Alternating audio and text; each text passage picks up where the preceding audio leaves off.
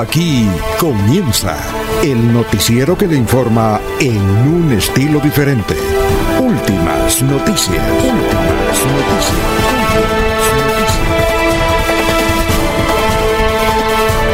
La información analizada por los expertos, sin sesgos, explicada con detalles, sin tanta carreta.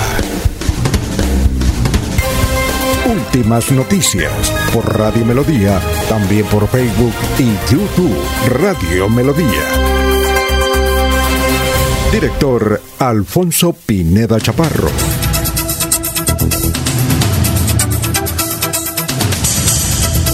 Gracias a Dios, hoy es miércoles ya, miércoles 16 de septiembre del 2020. Nos abre el micrófono Anulfo Botero Carrillo para por Radio Melodía, por melodíaenlínea.com, por 1080m, eh, estamos por YouTube, estamos por Facebook. Eh, igualmente nos pueden comunicar todas sus impresiones, los mensajes, trataremos de leerlos todos y gracias por escucharnos. Así es que como siempre a las 5 de la mañana, 4 minutos, vamos con la sección El Sol Nace para Todos. Hoy tenemos invitado a Ismael Cala, que está desde Estados Unidos. Mañana va, él dice que mañana va a haber un evento, eh, precisamente en su ciudad donde se encuentra. Y además porque un, evento gratis por internet para todo el que quiera participar de Ismael Cala. Ismael Cala, para aquellos que no conocen muy bien la historia de él, él es un cubano que llegó muy joven al Canadá, luego pasó a Miami y estuvo con CNN, se hizo periodista, hacía entrevistas, salió adelante y se retiró de CNN hace varios años y está dando eh, conferencias de emprendimiento. Además, entrega información, hace entrevistas en un canal virtual que tiene y también eh, da orientaciones. Él había programado a finalizar el año pasado una gira por todo Colombia, iba a venir aquí a la ciudad de Bucaramanga, pero desde luego. Eh, pues eso se, se logró desmontar o se desmontó por consecuencia de la pandemia, no solamente aquí en Colombia, sino en diferentes partes del mundo, y se ha dedicado en Estados Unidos a editar básicamente ayuda y asesoría por internet virtual, pero la conferencia de mañana será totalmente gratis, son conferencias que aquí generalmente en Bogotá nos dicen que él eh, en una sola sentada cobra por persona 3 millones de pesos. No sé si eso lo iba a cobrar en Bucaramanga. Pero sí que vamos con la sesión El Sol Nace para Todos con la invitación de eh, Ismael Cala. Últimas noticias presenta. El sol nace para todos.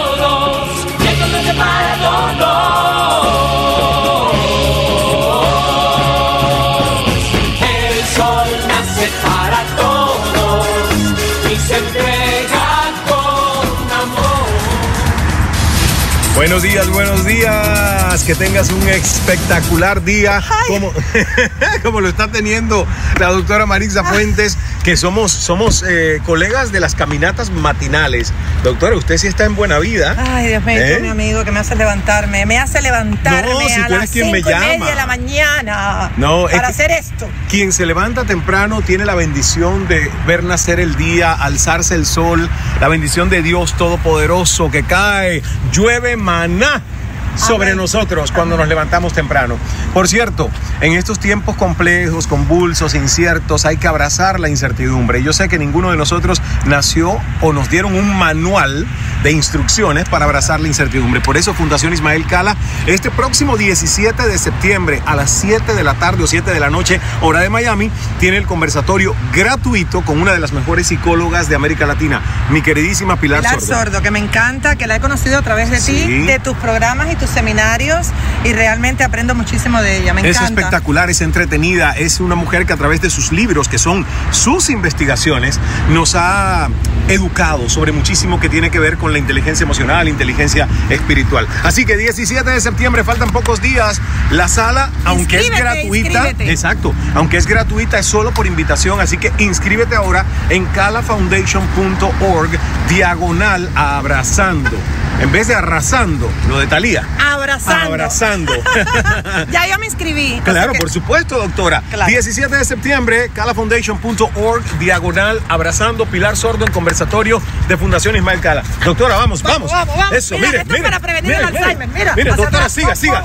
No, no mira atrás, no mira atrás, siga. Siga que hay un hueco. Siga, siga.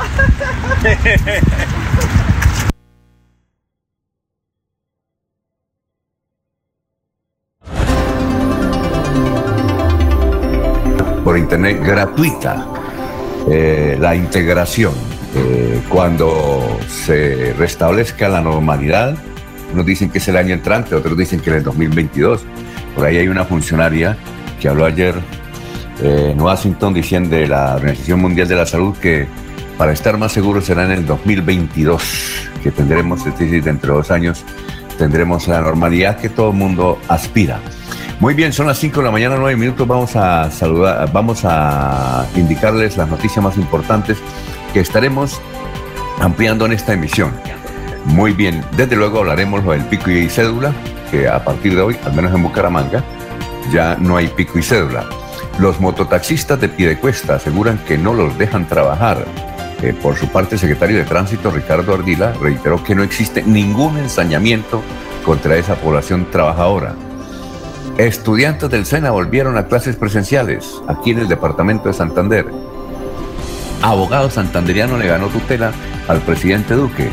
Eh, Sergio Pérez eh, había elevado una tutela en el Tribunal de Cundinamarca para exigirle al presidente Duque que no se refiriera apoyando al expresidente Uribe en este asunto judicial que hoy, a propósito, dará claridad por parte de las autoridades eh, judiciales. Eh, tenemos declaraciones de Luis, Carlos Ayala, alcalde de Lebrija, sobre el famoso robo del siglo en, Florida, en Lebrija, el robo del oro. Edgar Higinio Villabona, es candidato a la alcaldía de Florida Blanca, es contralor de la ciudad de Bucaramanga, es diputado, es concejal, se posesionó eh, ayer como nuevo eh, asesor principal de la sesión de fiscalía en el departamento de Santander. Eh, ayer hubo manifestaciones de apoyo en Bucaramanga a la Policía Nacional. La gente salió también a respaldar a los policías frente a los ataques que han recibido en diferentes partes de Colombia. Dos hechos de intolerancia se, han registrado en las últimas horas en los barrios de Bucaramanga, con dos muertos, con dos muertos. Eh, son las 5 de la mañana, 11 minutos y es hora de saludar a nuestros compañeros de la mesa virtual de Radio Melodía que ya están apareciendo en pantalla. Laurencio Gamba está en Últimas Noticias de Radio Melodía 1080 AM.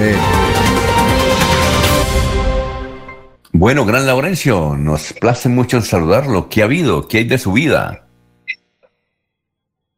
Alfonso, pues bien, y hoy me encuentro por aquí frente a la parroquia de los padres mexicanos. Saludo para ellos porque es un día importante en México, pero voy para la financiera como Ultrasan porque en pocos minutos hay una rueda de prensa, una alianza, la financiera como Ultrasan y Cajasan, programas de vivienda. Entonces hay que estar también pendiente y además cumpliré en la financiera un importante evento porque mañana nos podremos quedar sin celular, sin internet y sin agua y nada. Y un saludo para todos los habitantes del sur de Santander. Ayer fue un debate muy importante sobre la panela. Hay que decir que hay que defender el agua de Sotonorte, la panela del sur de Santander, el queso veleño y las almohábanas de Arcabuco, porque recuerden que eh, hace un tiempo atrás también hubo dificultades con el queso veleño, no se podía eh, enviar en hojas mm, de la Fiscalía asumió la investigación por el robo de la caja fuerte en Lebrija. Allí no eran piñas oro, sino puras barras.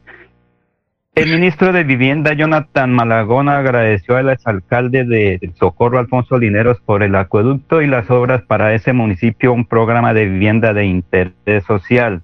En municipios cafeteros requieren personal para la recolección de café, sin embargo, deben cumplir una serie de requisitos y protocolos. Evitar que gente extraña llegue a las, a las zonas cafeteras, han dicho las autoridades. La CAS y la Fiscalía indagan por las causas de la muerte de los manatíes en Sabana de Torres y límites con Puerto Wilches. Los senadores de la Comisión Quinta ofrecieron total apoyo a los paneleros para evitar la expedición de una patente internacional para producir panela y miel. Y el 75% son los recuperados del COVID-19 en Bucaramanga. Hay que cumplir los protocolos. Dice Ángel Galvis, precisamente aquí está versión por parte de la administración de Bucaramanga.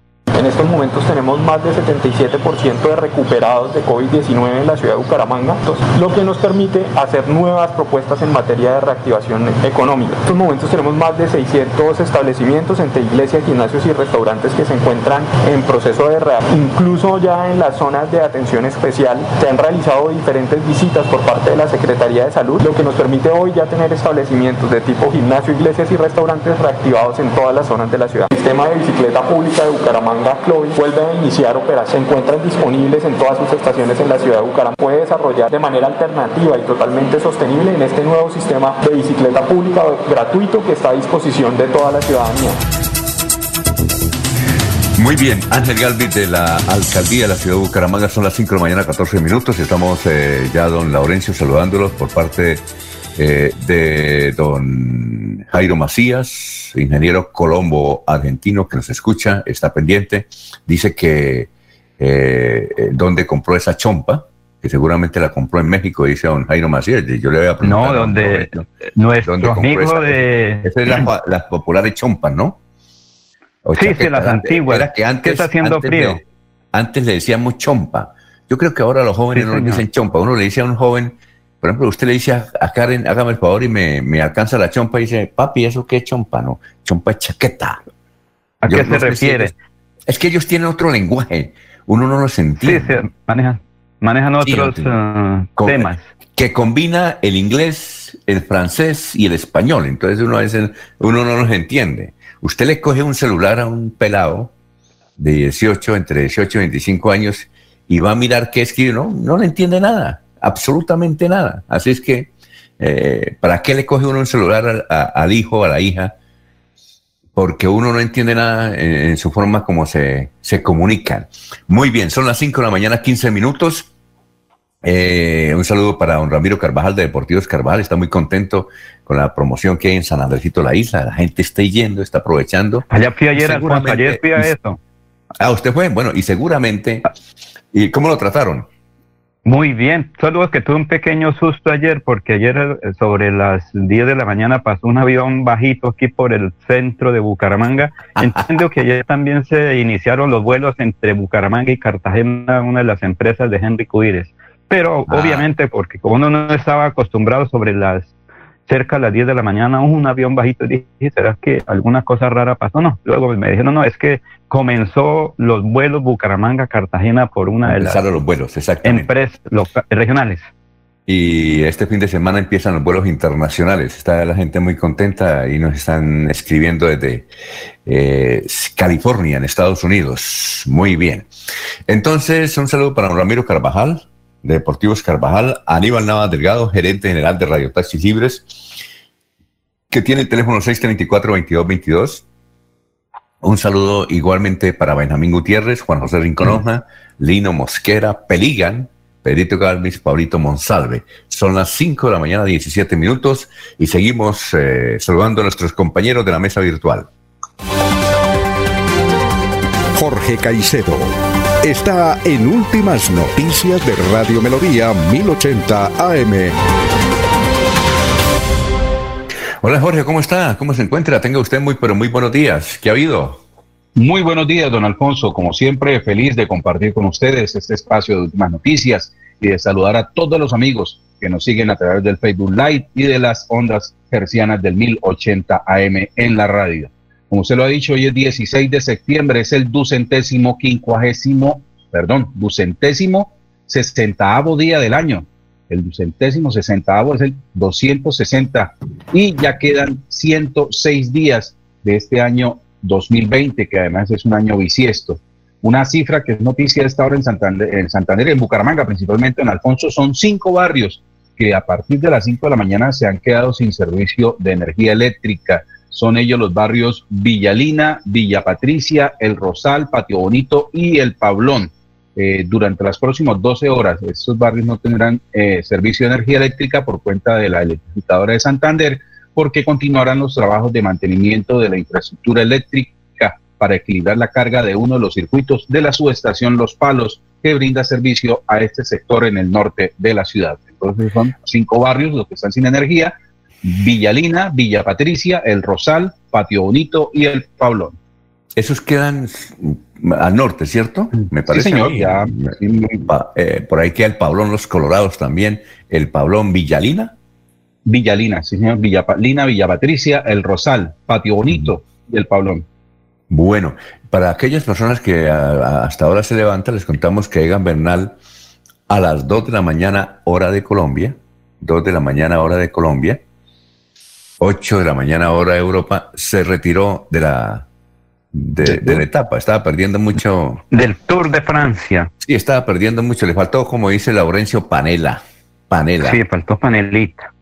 Yo justamente, Laurencio, no pude ver eh, el debate, se me olvidó por estar metido ahí. ¿Usted sí vio el debate?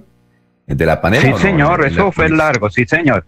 Eh, comisión Quinta del Senado, muy importante, porque muy allí dependieron Sí, más adelante hay un informe larguito, ¿yo? Perfecto. Uy, ¿está larguito? pues normal, pero me, refiero que... Porque cuando dice larguito, alcanzamos a hacer desayunos como... No, no, no. por lo menos alcanzamos a tomar agua panela con queso y panela. Recordemos que Muy bien. No, yo no el debate. también Laurencio, por, no puede, Laurencio, no ver el debate. Señor.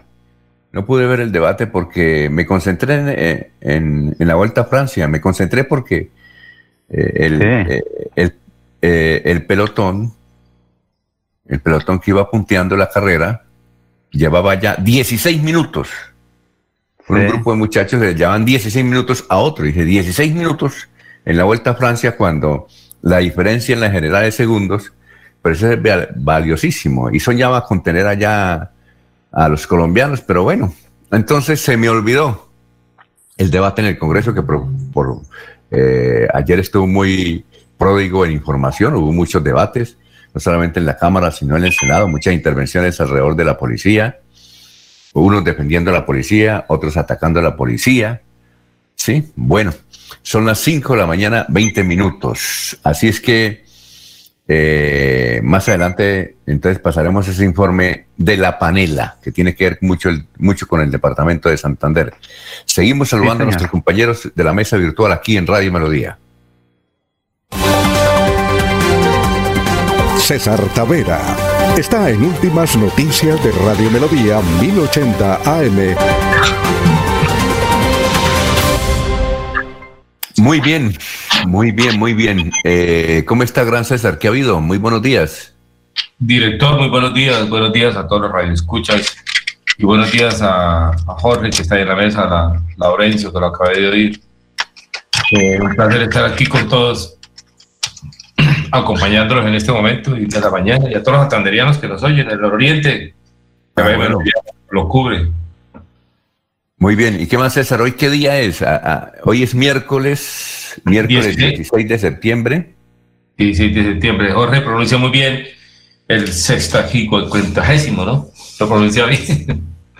Ducentésimo, sexuagésimo. Eso, bien, bien. Oiga, Jorge, pero usted dice, dio, dio, un nombre, un número que termina en, ABA. En ABA, ¿no? ¿Cuál fue el que dijo? muy rápido.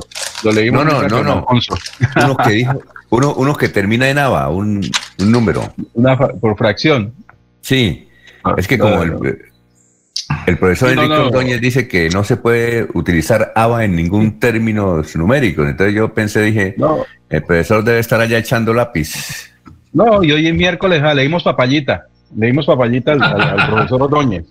Sí, porque yo antes, Jorge, yo antes decía, yo antes decía porque pues no, no había prestado atención doceavo, treceavo.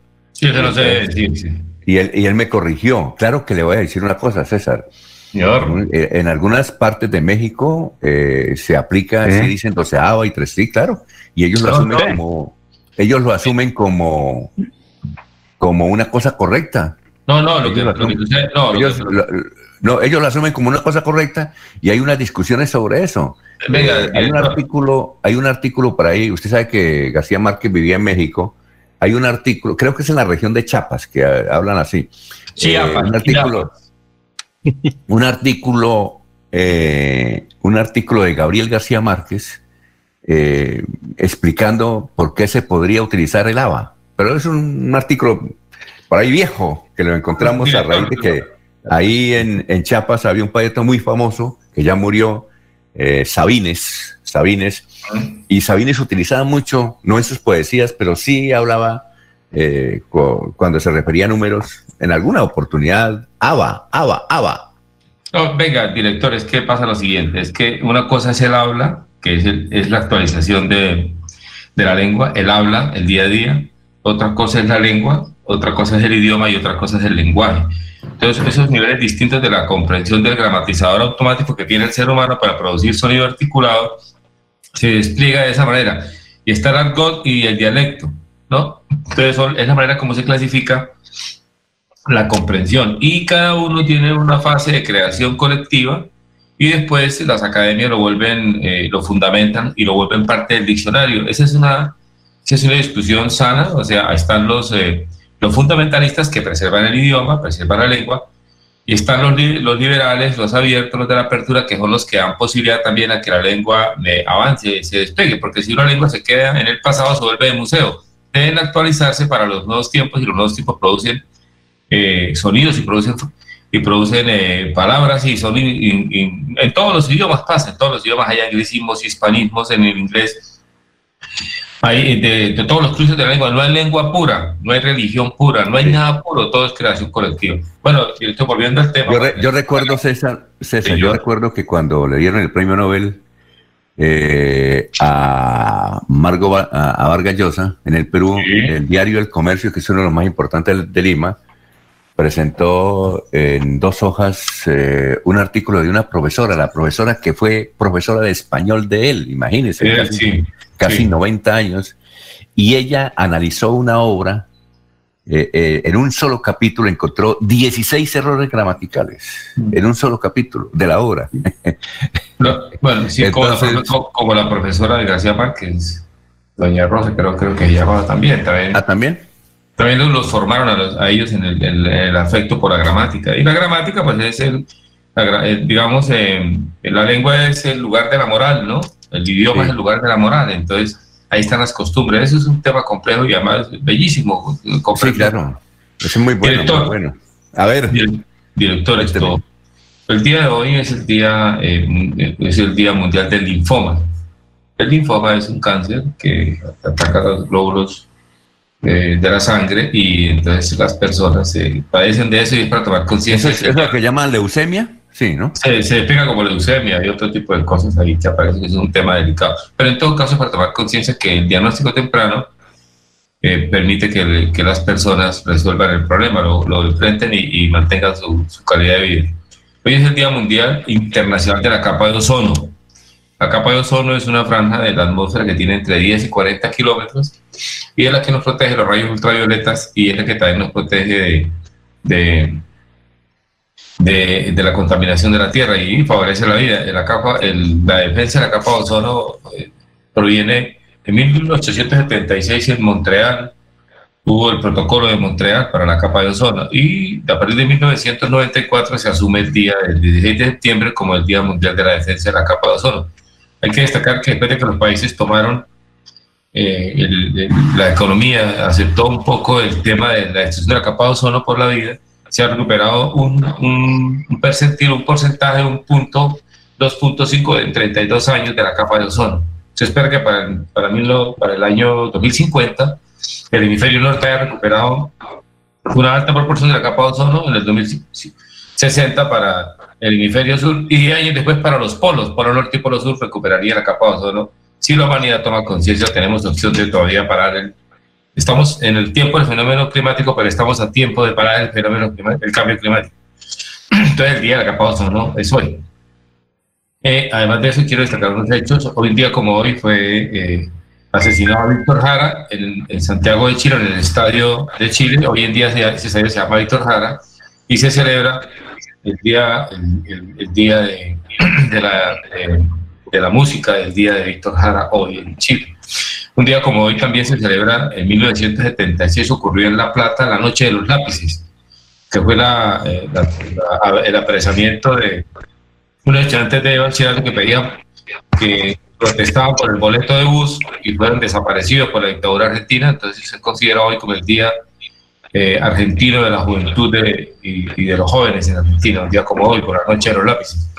Un día como hoy también se celebra en Estados Unidos la herencia hispana en Norteamérica, se dura todo el mes, comienza hoy y termina en octubre. Y también un día como hoy se celebra por las organizaciones alemanas en América Latina la herencia alemana en América Latina. Esos son como los temas de la cultura y de la vida para hoy. Muy bien, muchas gracias. El doctor Julio Enrique está tratando de, entrar, pero dice que no le cuadra el link. Tal vez lo está, lo está copiando mal. Pienso que lo está copiando mal, ¿no es cierto, Jorge? El link. Eh, a, mí a veces me sucede, dice, pero ¿por qué yo no puedo mm. entrar? Y veo que es que me falta una letrica. Pero generalmente queda grabado, ¿no, Jorge? Cuando uno entra las primeras veces, eso queda grabado ahí en, el buscador, ¿cierto? Sí, ya, ya, ya, contamos con la presencia del doctor Avellaneda. Ah, muy, ahí está, ahí está. Fue, invocarlo y ahí está. Ah, muy bien, perfecto. Eh, estamos saludando a Giovanni, eh, a Rodríguez, que nos escribe aquí desde el barrio Campo Hermoso. Gracias. También eh, nos saluda, a ver, vamos a ver, hay gente que ya nos saluda desde diferentes lugares del mundo, sobre todo desde las colonias. Saludo por aquí, Herrera. ¿Ah? Por acá, don Alfonso, un amigo nos dice que al hacer usted referencia a la zona de México, que se le entendió fue algo diferente a, a Chiapas. Chiapas. Sí, le entendió fue otra.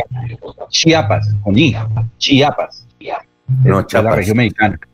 No, Chiapas. Ah, dicen Chiapas. Yo, Chiapas. Yo, también se lo corregí, pero no me puso cuidado. Chiapas. Chiapas. Sí. la, región de Chiapas a la que usted hace referencia queda a la entrada de Florida Blanca. Ahí Yo dije Chiapas, entonces Chiapas, sí. Eh, la, la, es que aquí en Santander hay otras que se llama Chiapas y el, el, presidente de la Junta de Acción Comunal se llama César García. yo, conozco, yo, conozco, una vereda en un pueblo que se llama La Chapa. ¿Las Chapas? La Chapa. Pero usted ya conoce al, presidente de la Acción Comunal de Chapas, que es César García, ¿no? Sí lo conoce. Y Chapitas, Alfonso, Chapitas. un saludo, un saludo. Eh, sí, Chiapas, exactamente, en México. Eh, entonces, eh, pues ahí lo conocido, lo conocí porque en internet sacaba muchas publicaciones del señor Sabines y vi la controversia hace mucho tiempo sobre la, utilización de algunos de, algunos verbos y algunas palabras que no son autorizadas por la Academia de la Lengua Española, ¿no? no son autorizadas. Pero, después termina aceptando. por, ejemplo, la palabra chévere, la palabra mamagay, ya son aceptadas. Y así pasa, en todos los americanismos, se vuelven después del idioma. pero es que hay, palabras más, más, más pronunciadas. ¿Sí? Pero, con el, pero con el tiempo, en el uso, es que lo constitucionario, la costumbre y la aceptación social termina creándole el fundamento a la palabra y, y dan las discusiones los teóricos de la Real Academia y lo aceptan. ¿no? Es, por ejemplo, eh, eh, no sé si hay un, por ahí hay un video rodando del alcalde de Cartagena, el actual alcalde de Cartagena. Entonces dijo, la palabra mear es correcta y miró en el diccionario, sí, la voy a, la voy a utilizar. Y mandó un video hablando de que si a uno lo mean y, dijo, me van a criticar, pero eso está en el, en, el diccionario que yo tengo. Sí. ¿Qué pasa? Pasa lo siguiente, pasa lo siguiente. Lo que pasa es que hay, digamos, hay palabras que para diferenciar el mundo animal eh, el mundo filum, el mundo del filum, del mundo animal, del mundo, del mundo ontogénico, ¿no? del mundo humano. Entonces, eh, hay palabras que son muy fuertes y se piensa que es del mundo de las bestias. Y hay otras palabras, y esas palabras para diferenciar no se utilizan para la humanidad. Esa es una vieja discusión del tema. Pero suena brusco en algunas partes. Por ejemplo, en Colombia la palabra C-U-L-O es muy fuerte, pero en España es muy común. Sí, eh, en España hay un programa de televisión que se llama así. ¿no? Me importa un culo, así, en, en, España. yo lo veía, era a las 11 de la noche. En cambio, aquí la palabra seuleo es muy fuerte, es, fuertísima, ¿no? la palabra. En, Santander la palabra berraco con berraquera no pasa nada, pero ya en la costa es una palabra agresiva. Le voy a dar otro dato. Aquí en Santander la palabra sí eso es grosería. En Manizales no. En Manizales pero Alfonso. Por aquí ya no tanto, la palabra sí eso ya no tanto, ya no tanto. Pero Alfonso, si uno va acá. Saluden, saluden al doctor Avellaneda antes que le ponga recho. Bueno, bueno, vamos a unos mensajes. Eh, son las 5.33 eh, minutos. Estamos en Radio Melodía con Futuro. Hoy estará en el sector de Villabel, carretera antigua. Villabel, carretera antigua. 5.33.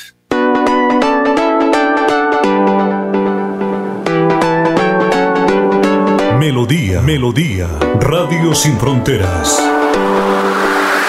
Escúchenos en cualquier lugar del mundo. Melodíaenlínea.com es nuestra página web.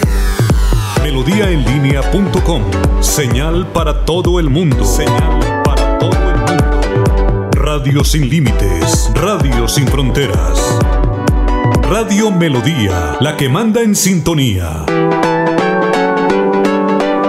Celebramos en familia el aniversario Cajazán. Pide una experiencia digital desde casa el 20 de septiembre a partir de las 8 de la mañana. Y en la tarde, gran bingo concierto con el grupo Cabras. Inscríbete en www.cajazán.com. Exclusivo afiliados Cajazán. Tarifas 100% subsidiadas para categorías A y B. Vigilado Supersubsidio. Se va la noche y llega últimas noticias todos los días, desde las 5 de la mañana. Empezar el día bien informado y con entusiasmo.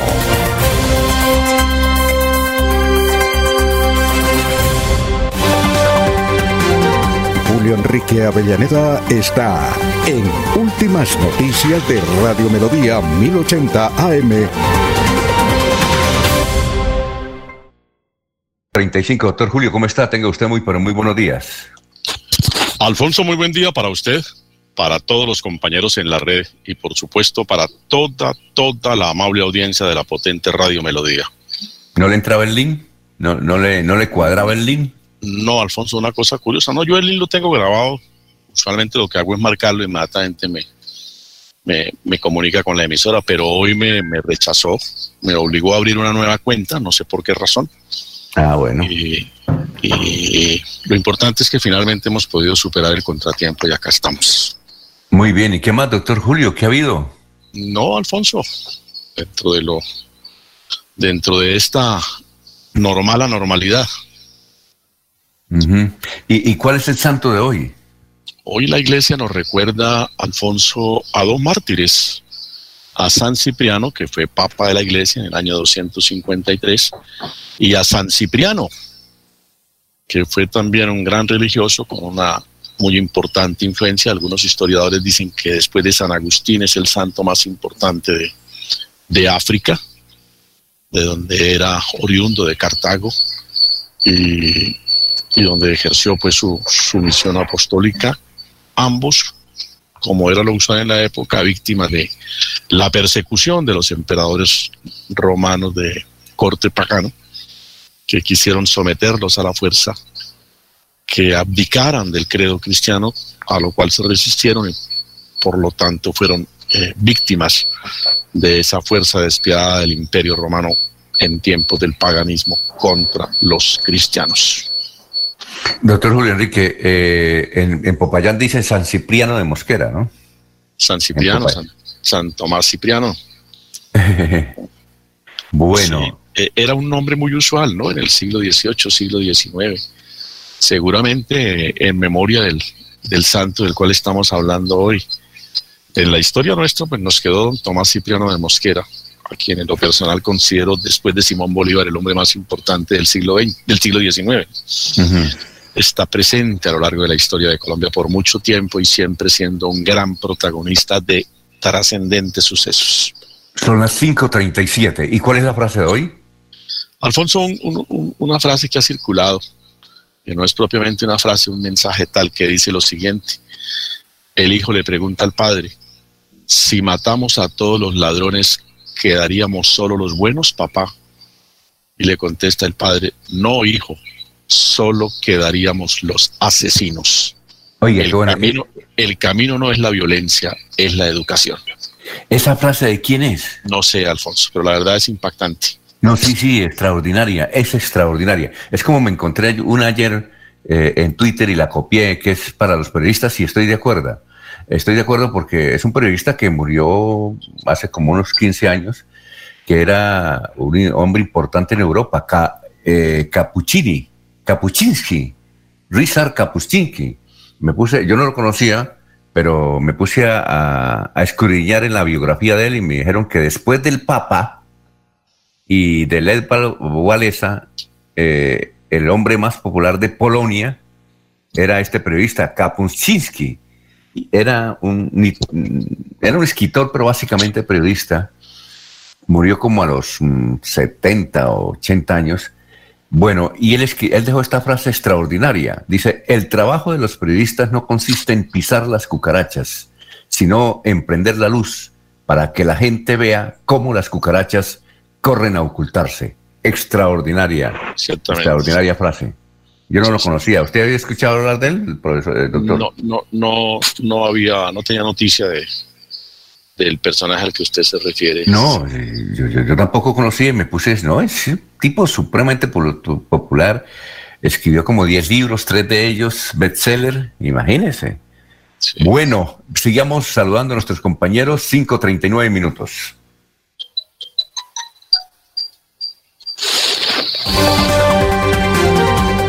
Ernesto Alvarado está en Últimas Noticias de Radio Melodía 1080 AM. Bueno, Ernesto, ¿cómo se encuentra? Tenga usted muy, pero muy buenos días. ¿Qué más? Alfonso, compañeros y oyentes, buenos días. Es un placer saludarles.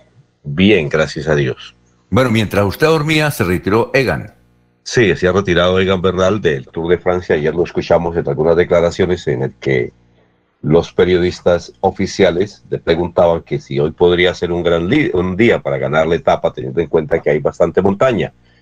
Y él manifestaba que sí, que era una etapa bonita y que le caía bien a los colombianos, pero que él con ese dolor de espalda que tenía, pues no sabía qué iba a pasar. Infortunadamente eh, amaneció enfermo y no pudo continuar el tour para defender el título que ya había perdido. Siguen en competencia los colombianos buscando una posibilidad Rigoberto Urán que pierde 1.34, eh, Miguel Ángel López que está a 1.45 y una pelea ahí por el podio por ahora entre los colombianos Urán y López que solamente son distanciados por 11 segundos y Nairo Quintana que ya está ocupando el décimo lugar con 5.43. Lamentamos lo de Egan, pero creo que es un muchacho muy joven y tendrá oportunidades de seguir luchando en esta difícil carrera que es el ciclismo, deporte para mí el más complicado de todos y más difícil. Oiga, Ernesto, una pregunta. ¿Por qué los suramericanos y los, básicamente los deportistas colombianos se enferman tanto? Es que no están bien alimentados, es decir, alguien eh, juega bien como James y se lesiona, de verdad que se lesiona en unos dos o tres partidos, igualmente con otros, eh, otras estrellas. ¿Por, qué, se enferman tanto? Tanto es que, eh, por ejemplo, por ejemplo eh, hay uno que ganó, que es creo que Astro, que es norteamericano, que tenía cáncer y superó el cáncer y estuvo a punto de morirse y sin embargo ganó varios, eh, varios tours en Francia. Entonces, ¿por qué estamos, a pesar de tener panela, por qué se enferman tanto? No, no, director, no es cierto, no es cierto. Astro, entre otras cosas, es una, es una desgracia para el ciclismo de, deshonró el ciclismo, al contrario, perdió todos los siete tours de Francia, de todo, se dopaba y es un tramposo. Es lo siguiente. Pero, pero, él decía, no, él decía que no se dopaba. Lo que pasa es que como estuvo, enfermo, entonces le tocó meterle. No, no es cierto, no, director. Él, corrompió el ciclismo, él lo corrompió y ya lo reconoció. Venga, director, hay una película sobre eso, de paso por ahí está en, en Netflix. Pero es lo siguiente, director, no, todos los deportistas se enferman. Lo que pasa es que nosotros los colombianos nos enteramos de los enfermos de nosotros. En Argentina, que transporta jugadoras, también se enferman la mayoría, porque el, deporte de alta competencia enferma a los seres humanos. No solamente los colombianos, se enferman todos, todos se enferman. Los ciclistas europeos también se enferman, se retiran, no compiten, no clasifican. Es en todo el mundo. Es en todo el mundo. que nosotros sabemos de los de nosotros, pero no sabemos de los demás. Claro que sí, todos los deportistas se enferman, de todos, de todos los deportes, en todos los niveles, de todos los países. todos. Alfonso. Pero yo, por ejemplo, Messi poco, poco, se, poco se enferma. No, pero Messi no, pero otros sí se enferman, por ejemplo. Ronaldo poco se enferma. No, sí, sí, se ha tironeado, no, se ha tironeado y ha salido de campeonato. Pero, poquito, pero aquí... El Mundial de Brasil, Ronaldo lo perdió, lo jugó regular porque está lesionado. Y el Mundial de, de Sudáfrica también lo jugó regular porque estaba lesionado. En una final de la Champions no pudo jugar porque estaba lesionado. No, director, todos se lesionan. Messi hizo una pésima temporada porque jugó lesionado. Maradona jugó una final del mundo con un tobillo como un aguacate y se lesionó el resto de la vida y usted ya sabe de qué. No, director. Eh, no, pero es que Maradona se enferma por lo que ya sabemos. Por, eso, todos los jugadores, todos los jugadores, todos los futbolistas se enferman, todos. Lo que pasa es que nosotros sabemos de los de nosotros y los demás países saben de los de ellos. En todos los países, todos los jugadores. Hay jugadores, por ejemplo, Michael Owen, que era una gran profesora de fútbol inglés, no pudo porque mal alimentadito de chinito, no pudo ser lo grande que se esperaba, se retiró del fútbol joven. No, en todos los lugares del mundo pasa, no solamente jóvenes colombianos, todos, de todos los lugares del mundo pasa. Laurencio, quiero decir que nos vamos con las noticias de Ernesto. Que dejemos que hable Ernesto porque le quitan el viaje y se puede en Rionda y se le cae el satélite, porque usted le hizo preguntas a Ernesto y no ha podido responder. Bueno, bueno Ernesto, entonces sigue adelante. Ernesto, lo escuchamos. Eh, muy bien, queríamos escuchar a César, porque César es un hombre supremamente bien versado y hay que dejarlo que y entenderle. Lo que pasa es que cuando todos hablamos al tiempo, no se escucha, muy difícil. Eh, lo de los ciclistas colombianos y que se han retirado y han estado enfermos realmente eh, en este tema del tour ha sido por las caídas, de la cual no está absolutamente ninguno exento. Sergio Higuita, que se retiró, también fue por una caída y ahora Egan Bernal pues venía enfermo, pero también recuerde que tuvo caída. Y ayer incluso a Nairo Quintana entregó algunas declaraciones en las que manifestaba que estaba muy enfermo y en una caída incluso fue sobre unas matas de ortiga, las cuales lo envenenaron, dice, le envenenaron el cuerpo, que tenía un dolor el disco, puta, dijo eh, Nairo Quintana, me pareció curioso que hubiera utilizado ese término, pero que le dolía hasta las uñas. Pues bien, eso del tema de las enfermedades es para todos los deportistas, algunos se recuperan más rápido, otros no, pero en esto del ciclismo sí ha sido un problema de caídas. Muy bien, eh, hablando del COVID-19, las autoridades del departamento reportan que ayer únicamente se presentaron 18 fallecidos, 461 casos nuevos, para un total de 25.441 en el departamento que siguen siendo encabezados por Bucaramanga, que ya está llegando sobre los 11.000, Barranca Bermeja, que tiene alrededor de 4.500, Florida Blanca sobre los 4.200, Girón, que se acerca a los 2.000 y Piedecuesta, que está llegando a los 1.700. Son los datos que entregan las autoridades a propósito de las nuevas disposiciones que hoy empiezan a regir en el área metropolitana, donde en Bucaramanga no hay restricción del pico y cédula, pero en los demás municipios del área metropolitana y del departamento de Santander sí se aplica el par impar en la cédula. Medidas que tomó el alcalde de Bucaramanga totalmente diferentes a otras ciudades. Bueno, tendrá sus razones. Él dice que habrá hoy que es necesario reactivar la economía. Así que si usted necesita hoy ir a los bancos o ir a cualquier sitio público, eh, no tiene problema en Bucaramanga. Las medidas las ha tomado el alcalde de la localidad. Oye, Ernesto, ¿a usted no le parece curioso que, los otros alcaldes no hayan seguido al alcalde de Bucaramanga y hayan tomado esas medidas? Es decir, para, debían, ah, debía haber unidad en el sentido del pico y cédula. Eh, extraña la actitud de los alcaldes de Florida, de Piedecuesta y de Girón, que no, no se me parece a mí. No sé si extraña más las actitudes de los alcaldes del área metropolitana y el departamento de Santander, o la que ha tomado Juan Carlos Cárdenas en Bucaramanga. No, sabría decir cuál será mejor, no sé, pero algunos dicen que por eso se necesita solamente un alcalde metropolitano.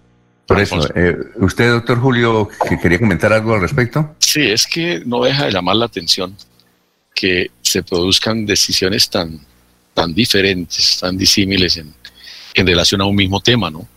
El gobernador y su equipo asesor plantean que no se haga una movilización que el alcalde programó la semana pasada por la ciudad de Bucaramanga. El alcalde en contravía tomó la decisión de hacerla. No está de por medio, digamos, en principio un interés político, sino la salud del departamento. ¿sí? contrarrestar los efectos de la pandemia. Ahora el gobernador y los alcaldes del área metropolitana toman otras medidas y el alcalde opta por una decisión totalmente opuesta. Es decir, es que hay dos pandemias diferentes, son dos... Doctor, ¿y no será que los equivocados es el gobernador y los alcaldes? no, no, estoy diciendo quién tenga la razón o la verdad, Alfonso.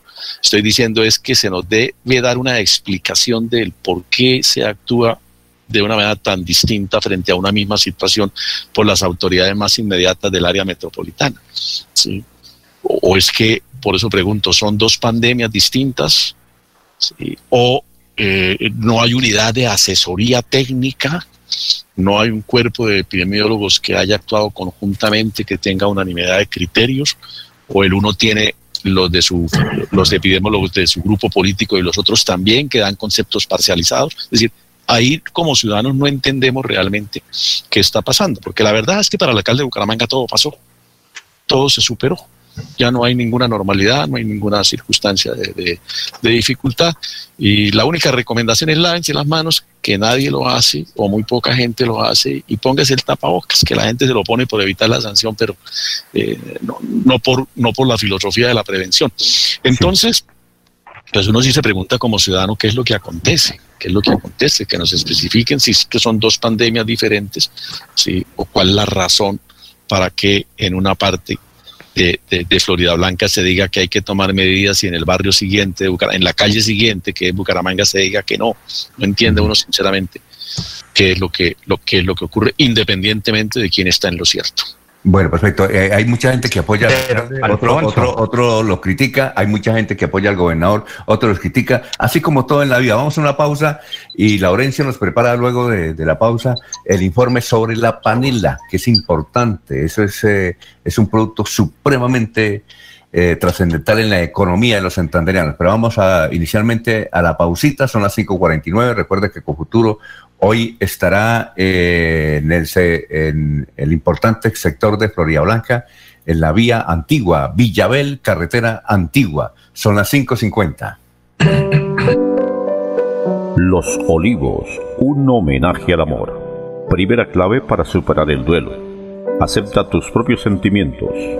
Lo mejor es darle la posibilidad de atravesar sentimientos como negación, tristeza, frustración ansiedad, vacío, miedo.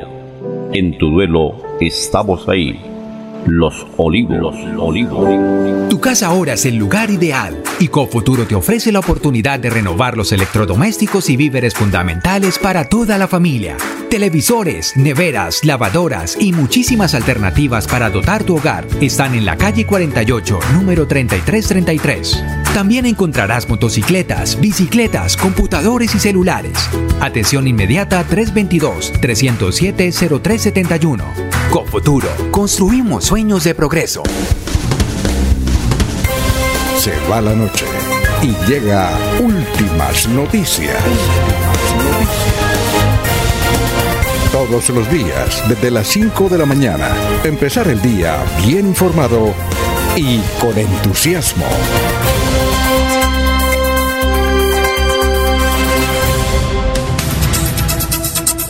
Eh, antes de ir, doctor Julio, antes de ir con Laurencio, que nos tiene preparado el informe sobre la panela, que ayer hubo un debate interesantísimo en el Congreso de la República, eh, yo quisiera preguntarle lo siguiente, o plantearle lo siguiente. Eh, hoy un juez decide si Álvaro Uribe queda en libertad o no, pero nos parece la posición del doctor Jaime Durán por parte de la Fiscalía muy, muy curiosa. Él yo creo que va a sentir incómodo uno entiende que, eh, el, asunto de la fiscalía, en este caso, es pedir que siga detenido, que no se le conceda la libertad, porque es de la fiscalía, esta es la contraparte.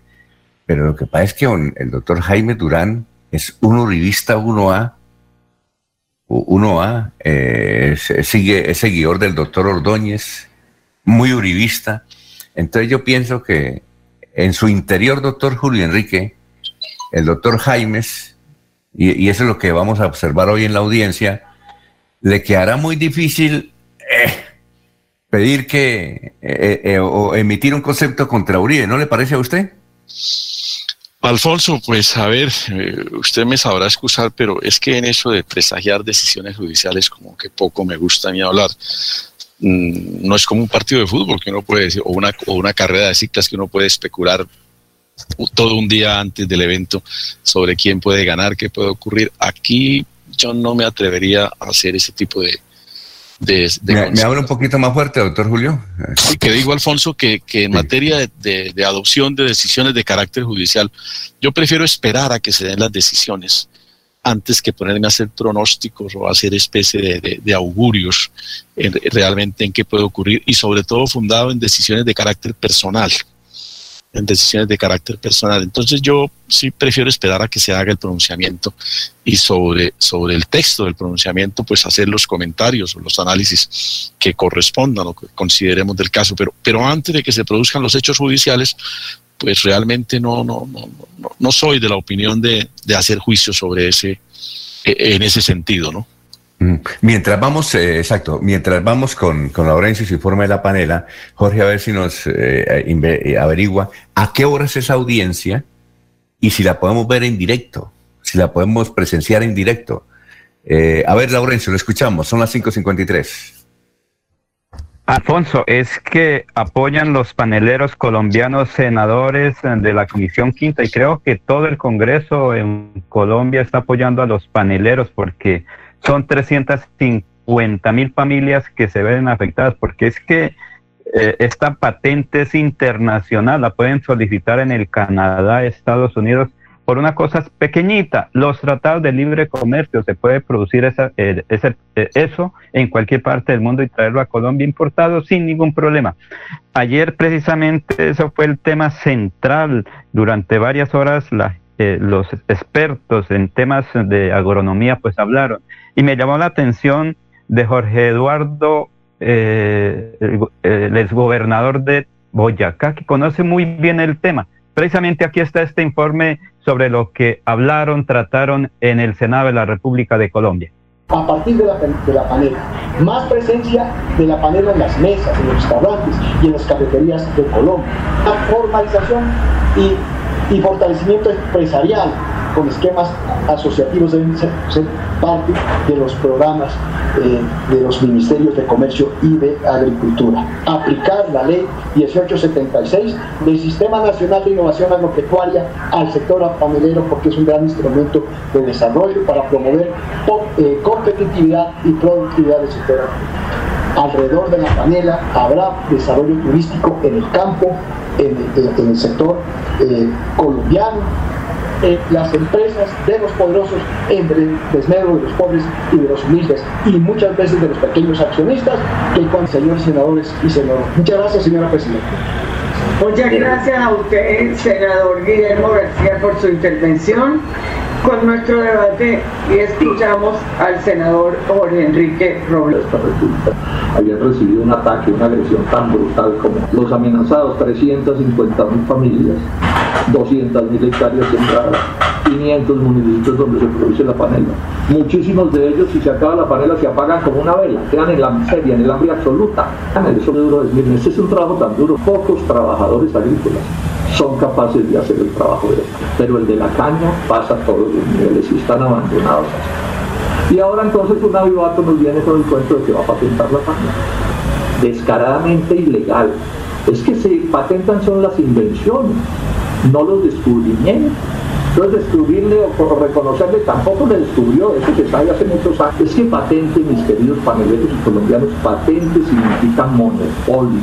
Más hambre, más pobreza, más ruina rural que esos paneleros terminen perdiendo sus tierras, porque si en esas tierras no pueden sembrar caña, ¿qué van a hacer? En el largo plazo, mayores precios a los consumidores, que no vengan con la mentira de decir que una patente va a terminar sirviendo a la larga a los consumidores. Infernal de promover una patente en Muchas gracias. Pasamos entonces a escuchar al senador Jorge Eduardo Londoño. Oficio panelero tiene una eh, tradición de 482 años. Esto forma parte de nuestra historia, de nuestra cultura. La caña llegó eh, a Colombia por allá en el año 1538 llegó a través del puerto de Cartagena. Es decir, esta no es una práctica contemporánea, moderna, ni siquiera de la modernidad, sino es una práctica que se remonta, insisto, a nuestras raíces, a nuestra historia. Colombia es el segundo productor a nivel mundial después del Japón, que Colombia se realiza hay que decirlo, con poca tecnología en 28 departamentos, es decir, en casi toda la geografía nacional de los 32 departamentos en 28 eh, es común en esta práctica. El subsector de la panela es el subsector más importante después del café. Este sector ocupa el 12% de la población rural económicamente activa. Se cultiva en 511 municipios que pertenecen a esos 28 departamentos que planes de una licencia, de una patente, sería perverso para con todas esas familias, pero también para con la economía del país, algo que ancestralmente la cultura nos ha dado. Responde. Muchas gracias, presidente.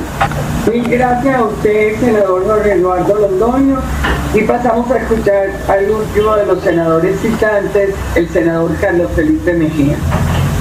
Pues por supuesto que este sector panelero es de la mayor importancia para la agricultura colombiana, que después de la capicultura que es el más importante en cuanto al tamaño, porque son 350 mil familias, entender el tamaño y la importancia del sector panelero colombiano. Y bebidas alcohólicas artesanales le da pues una posibilidad muy importante a los trapiches que podrán utilizar mieles para la producción de bebidas alcohólicas artesanales, esos son rones, vinos artesanales, ahí se abre un campo muy importante. Bien, son las 6 eh, de la mañana y las 5 de la mañana 59 minutos o 6 de la mañana menos un minuto. Bueno, don Laurencio, ahí lo escuchamos. Está un poquito bajo, bajito el informe, ¿no? Eh, pero logramos obtener buenos datos. El, doctor Londoño, que usted habla, que fue gobernador de Boyacá, fue luego, es del Partido Verde, Alianza Verde, y luego fue ministro de Justicia, ¿no? Sí. Fue ministro, de Justicia, pero ¿se alcanzó a escuchar o no? Sí, no, sí estuvo bien, Alfonso. es que yo lo, escuché muy, eh, lo, escuché muy bajito, pero, pero conseguí algunos datos interesantes sobre... el tema. Alfonso, pero es que hay que decir una cosa muy interesante. Además, porque Santander es un departamento que no depende mucho de la panela, pero sí un sector, sobre todo del sur, lo hace, ¿no? El, el 19 de la economía santanderiana es la panela. El 19% de la producción nacional lo tiene Santander. Sigue, creo que Boyacá y, eh, o Nariño y luego eh, Antioquia. Es decir, el doctor Jorge Enrique Londoño dio los datos. Yo fui secretario de, Agricultura de mi departamento hace 25 años y la situación sigue como hace 500 años. Él lo dijo. ¿Dijo? La, caña panelera llegó con los, la caña panelera llegó con los conquistadores por Cartagena en 1492. Pero, es, director, es que, venga, director, es que lo que está en juego es lo siguiente. Eh, eh, eh, digamos que es, es, que el empresariado colombiano, el gran empresariado colombiano no es consciente, es casa sola, eso es mestre para acá, mestre para acá, mire. Eso que pasa con la panela también pasa con las tierras. Los, la gente se va a colonizar corrida por la violencia, por la necesidad, por la aventura, por lo que sea, porque hay, hay, hay datos positivos y negativos, por las ganas de cambiar, por etcétera, porque el ser humano es, es en condición humana es nómada, es caminante la cultura lo hizo sedentario, pero por condición humana el niño, después de que aprende a caminar, no lo para nadie. Hay que tener cuidado porque él sale corriendo. Y a los papás se le pierden los niños porque el niño se va a caminar. O sea, el ser humano es caminante por condición humana, porque es abierto al mundo y porque quiere ese experimentador de la vida. Mire. Entonces el colono hace las tierras y por alguna razón, y pues sabemos cuáles, entonces sacan al colono, lo expropian. Y nosotros sabemos aquí que gran parte del problema de la violencia es por el fenómeno agrario. Y eso que está pasando con la panela tiene que ver con el fenómeno agrario y con las raíces profundas de la propiedad de la tierra y del fenómeno agrario. Entonces, el tema de la panela, el tema, pero un momentico, Laurencio, porque es que ese es el problema. El problema no es solamente que están bravos y dicen ahí, no, no. Es que hay una cultura enraizada en la producción de la caña de azúcar y uno de los productos es la panela. ¿Y qué es lo que sucede? Que hay 500 y pico de municipios y el problema no es la tecnología y 500 y pico de municipios más o menos en la mitad del país, al menos en, en municipios, no en población, y está enraizada la vida, la cultura, la identidad, la fe, la creencia, todo eso. Hay santos a nombre de la panela, iglesias a nombre de la panela, hábitos. Entonces, ¿qué sucede? Es una expropiación de la cultura, eso es un rapto, eso es un raponazo a la historia de los pueblos que, ah, que tecnología, pero es que sí, imagínense que hay temas tecnológicos que ahora estamos viendo hacer artesanales. ¿Cuál es la comida más costosa? La artesanal. ¿Cuáles son las construcciones más costosas? La construcción artesanal. Vaya con una, una taza de, tapia pisada y verá cuánto vale. Vaya con un corral de madera. No, eso que hay ahí es un sofisma de distracción, es un eufemismo. Es para hacerle un rapto y un, rapto a las, a, la, a, la, a, las comunidades y a los territorios. Los territorios deben pararse en la raya con este Sí, sí, muy Laurencio. Es que, Laurencio, es que mire, estamos pasados tres minutos cuando regrese. Eh, le, doy la palabra. Eh, igualmente, don Jorge, que nos dice que a las nueve de la mañana es la audiencia. Eh, ¿Lo van a transmitir, don Jorge, por algún canal o no?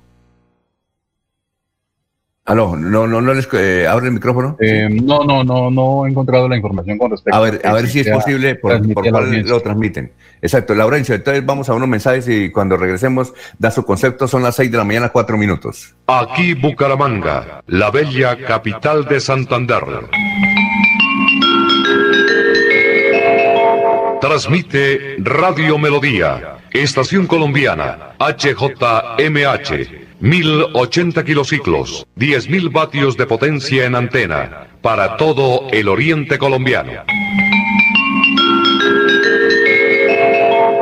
Cadena Melodía, la radio líder de Colombia. Un especial saludo a los habitantes de Bucaramanga y Santander. Les habla el doctor Javier Aristizábal. He investigado las plantas medicinales colombianas por 20 años. He creado la terapéutica natural al altel para tratar las principales enfermedades de los colombianos. Estoy con ustedes de 10 y 30 a 11 de la mañana por esta emisora. Estoy seguro que lograré cosas interesantes en la salud de todos ustedes. Cuando pienses en amor, pasión, piensa en mí, Damiana. Pide ahora mismo tu tableta de Damiana para que disfrutes al máximo de una relación sexual con toda la energía, vitalidad y que te permita durar el tiempo que tú quieras. Damiana, pídela a domicilio en Bioalterna 643-6636 o al celular 321-441-6668. Bioalterna, calle 55 3117, Barrio Antiguo Campestre, Bucaramanga. En Radio Melodía, últimas noticias. Las noticias de la hora, las noticias de la hora. Mucho gusto, estas son las UCI Noticias y Paz de la Hora con Silvia Cárdenas. Las víctimas esperan el aporte a la verdad de las FARC tras la solicitud de perdón por los secuestros que cometieron. El distrito confirma que hubo al menos 580 heridos en medio de los disturbios presentados en Bogotá. La vacuna rusa contra la COVID-19 presenta efectos secundarios en 14% de las personas tratadas. Y ahora los detalles. El alto consejero para los derechos de las víctimas, la paz y la reconciliación, Vladimir Rodríguez Valencia, aseguró que se debe acoger con optimismo la carta en donde el hoy partido político FARC pide perdón a las víctimas por los secuestros que cometieron, pero advirtió que ese perdón y aporte debe darse ante la justicia transicional. No nos podemos olvidar que son las víctimas la columna vertebral del acuerdo de paz, firmado en 2016, y en tal sentido hacemos un llamado a mantener el compromiso de verdad, justicia, reparación y garantías de no repetición petición con ellas, expresó el alto consejero para los derechos de las víctimas. En Bogotá, el distrito confirmó que más de 580 personas resultaron heridas en las protestas que se generaron en la capital durante los últimos días, luego de la muerte del abogado Javier Ordóñez a manos de uniformados de la policía y que desató otras muertes de manifestantes. La Secretaría de Salud de Bogotá confirmó que durante las protestas han atendido en los centros hospitalarios públicos y privados a 305 personas Además, el distrito informó que fueron heridos 216 policías y otros uniformados, es decir, que en total fueron atendidas 581 personas que resultaron afectadas durante las manifestaciones. La Secretaría igualmente ratificó que nueve personas fallecieron, ocho de ellas por armas de fuego y una mujer atropellada por un vehículo robado.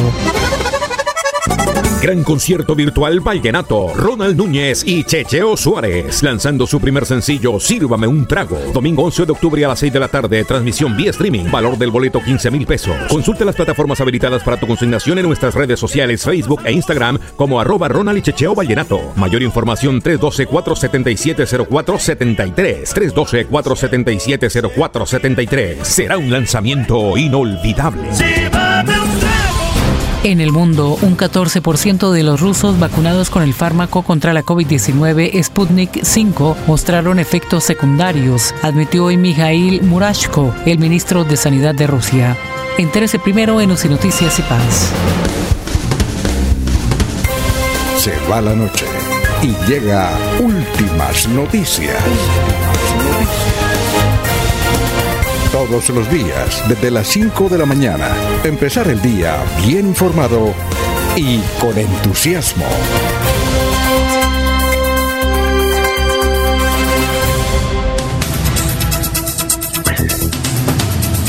Bueno, un saludo para Aura, Aura Argüello que nos escucha, para Godofredo Mateo Sariza desde Barbosa Santander, Gustavo Pinilla Gómez dice los alcaldes del área metropolitana no pueden ser borregos del de Bucaramanga en cuanto a el pico y cédula. Laurencio, eh, ¿qué era lo que iba a decir su concepto sobre la panela? Que tenemos una invitada muy especial que nos va a hablar de vehículos, así es que aquellos que quieran comprar o vender carros, pilas porque es que vamos a analizar una decisión que tomó el Ministerio de Comercio Exterior y que la semana pasada la comentamos aquí, pero no estamos muy bien documentados y por eso tenemos una experta. Pero antes de ella, a las seis y nueve minutos, Laurencio, ¿qué iba a decir con la panela para cerrar el tema?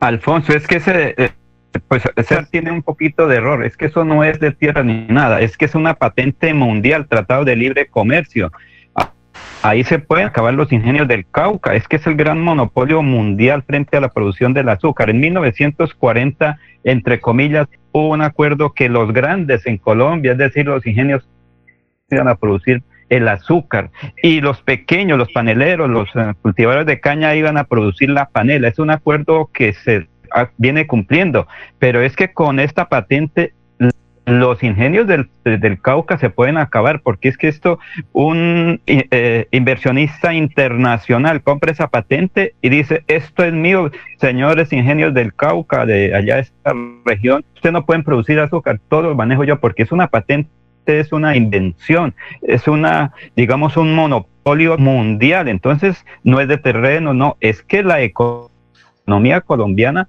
se podría afectar desde la producción de azúcar hasta los pequeños productores de panela. Esa es la situación. Seis y diez minutos. Vamos con Tatiana Pérez. Un momentico.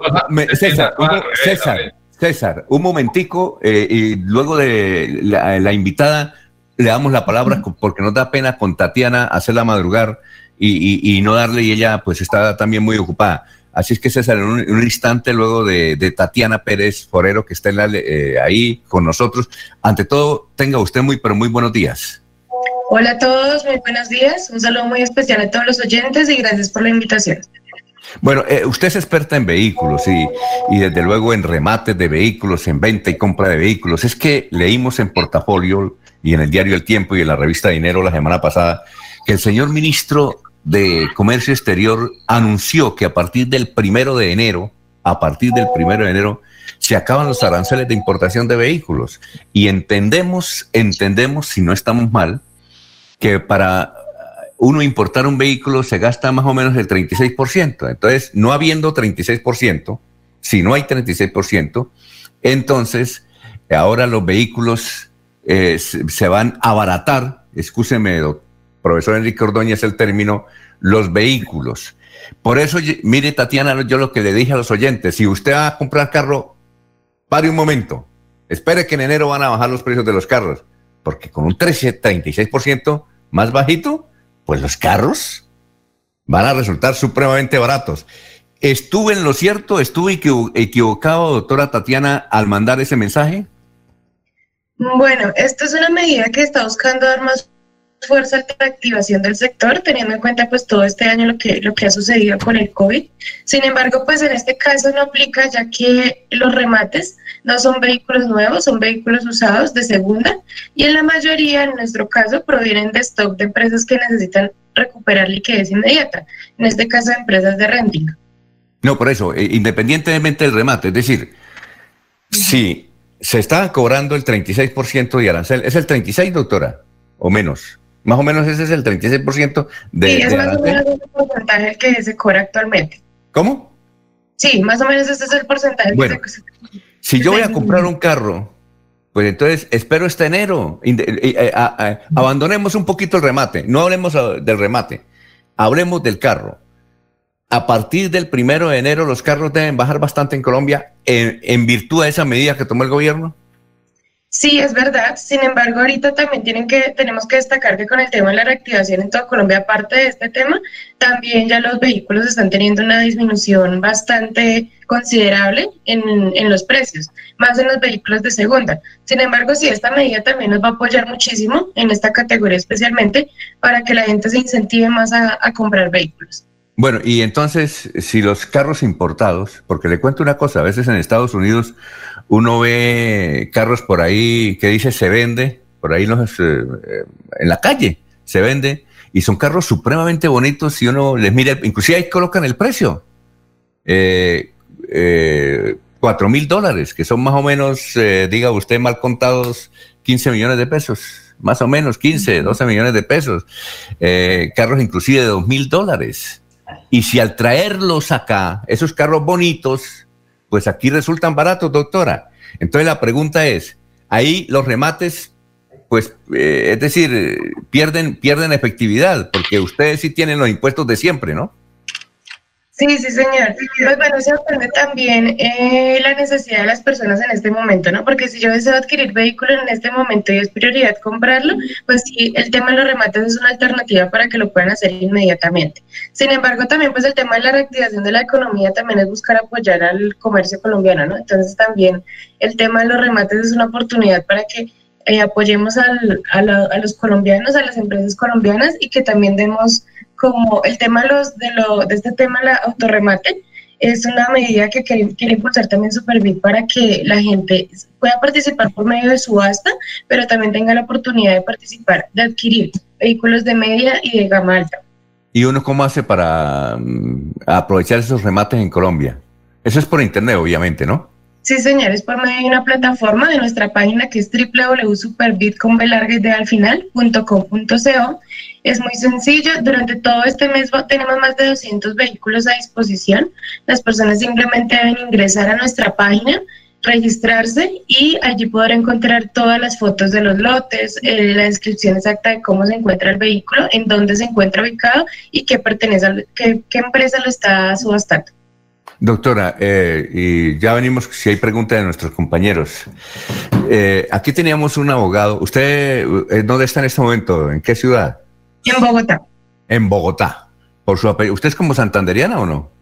Sí, tengo familia santanderiana. Ese Pérez es muy santanderiano, ese forero también inclusive. Nosotros Sí. tenemos aquí un amigo, el doctor Julio lo conocía, no sé si, ah, Laurencio lo conocía también, no sé si César, que se llamaba Jorge Chacón Capriotti.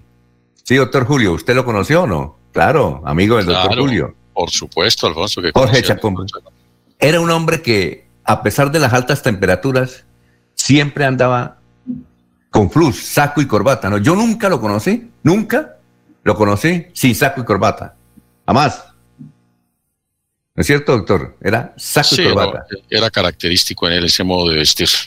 Y entonces yo una vez iba a comprar, no sé si era una casa o un carro, y entonces le dije, doctor, este, eh, como era vecino en la oficina ahí en, en Caracol, el- en el mismo piso, teníamos la misma, la oficina, él tenía la oficina, entonces eh, me, me dijo, ¿usted para dónde va? Le dije, no, voy a ver si, inclusive ayúdeme, voy para un remate. Entonces me dio un consejo, doctora. El que compra en remate compra problemas. ¿Sí? En este caso, y en el más de BI, eh, eso es lo que, no, lo que me decía él. El que compra remates compra problemas. ¿Cómo hacerle entender a la gente que no hay problemas en ese sentido? Bueno, esto es un tema que tenemos que aclarar muy bien, porque acá en Colombia la palabra remate tiene de pronto como una connotación eso, a que el hecho de que sea un remate es porque la, el producto, la, el inmueble, en este caso los vehículos, vienen con algún problema detrás o que los están rematando porque los quitaron o temas así, pero no. Entonces queremos eh, recalcar que el tema de remate, como nosotros lo estamos, lo queremos eh, dar a conocer, es la acción de adjudicar un bien por medio de, de una subasta o puja efectuada entre diversos participantes teniendo en cuenta que estos son vehículos de segunda, pero que son vehículos a muy buen precio, de rentings y de empresas reconocidas que permiten que las personas que adquieran estos vehículos sepan la procedencia de, ellos. Bueno, perfecto. Doctora, me espera un momentico, vamos a una pausa, ¿sí? Y es que tenemos varias preguntas sobre cuál es el link, cuáles son los precios, ¿Cuáles son los precios? Son las 6 de la mañana, 18 minutos. Estamos en Radio Melodía. Recuerde, Cofuturo está cumpliendo 29 años.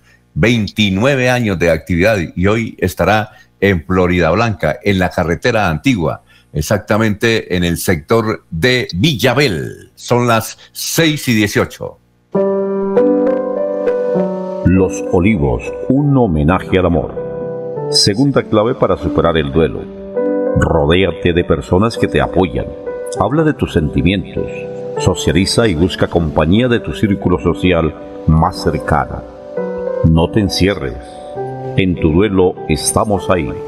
Los olivos, los olivos.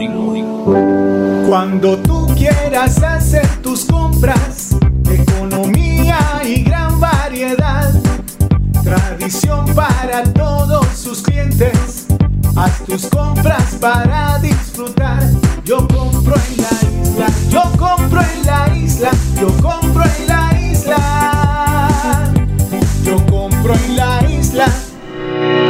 seguir adelante, crédito educativo en línea. Ingresa a www.cofuturo.com.co.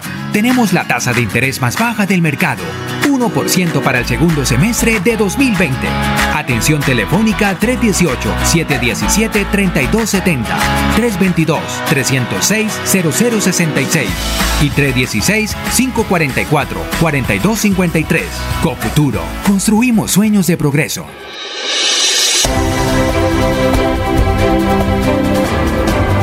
Información y análisis. Es el estilo de Últimas Noticias por Radio Melodía 1080 AM.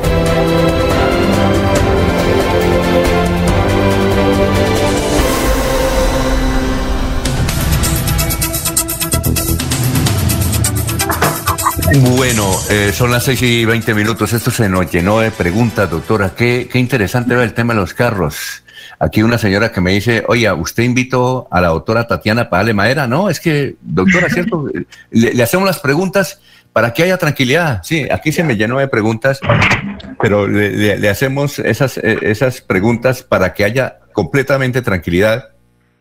Porque como usted dice, en Colombia el remate eh, tiene sus complicaciones. Aquí, por ejemplo, un oyente me dice, Henry López, dice, eh, sí, evidentemente, Alfonso, comprar un remate es comprar las desgracias de otros, no dice. Eh, bueno, usted ya lo explicó, pero una cosa, eh, ¿qué precios, qué precios eh, de carros tiene? ¿Usted nos puede dar algún, si también se carga, de qué modelos son, más o menos? Y si nos da unos precios para saber. Sí, claro que sí. Bueno, tenemos Renault Logan desde 15 millones de pesos aproximadamente. Son modelos 2017-2018, son modelos muy recientes, vehículos en excelente estado. Como les comentaba, son las empresas que lo venden son rentings, entonces están muy bien cuidados los vehículos. Tenemos eh, eso desde, desde 15 millones de pesos aproximadamente vehículos hasta los 99, 100 millones de pesos, camionetas Campero Toyota Fortuner, también modelos 2018, 2017. Tenemos también vehículos Mercedes-Benz a 100 millones de pesos, también modelos 2018-2017. Son vehículos muy recientes y en excelente estado, como les comentaba. Tenemos camionetas, vehículos de pasajeros, vehículos de turismo, uh, eh, como les comentaba, gama médica gama alta, a, disposición de todo el cliente. Tenemos para todo gusto. Bueno, aquí... Eh, Alfonso. Alfonso. Sí, Laurencia, a ver cuál es la pregunta para ella, para la doctora. Y doctora, eh, cuando pronuncie el precio, pronúncielo eh, más suavecito que casi no le entendimos. Sí, el precio. Lo, pronunció muy rápido. ¿Sí? bueno, perfecto. Tatiana, y usted se siente bien en la entrevista, ¿verdad? Sí, claro que sí. Porque una señora llegó y me dijo, usted invita a una a, alguien para, le dije, no, para hacerles preguntas normales. A ver, Laurencio, ¿lo escucha?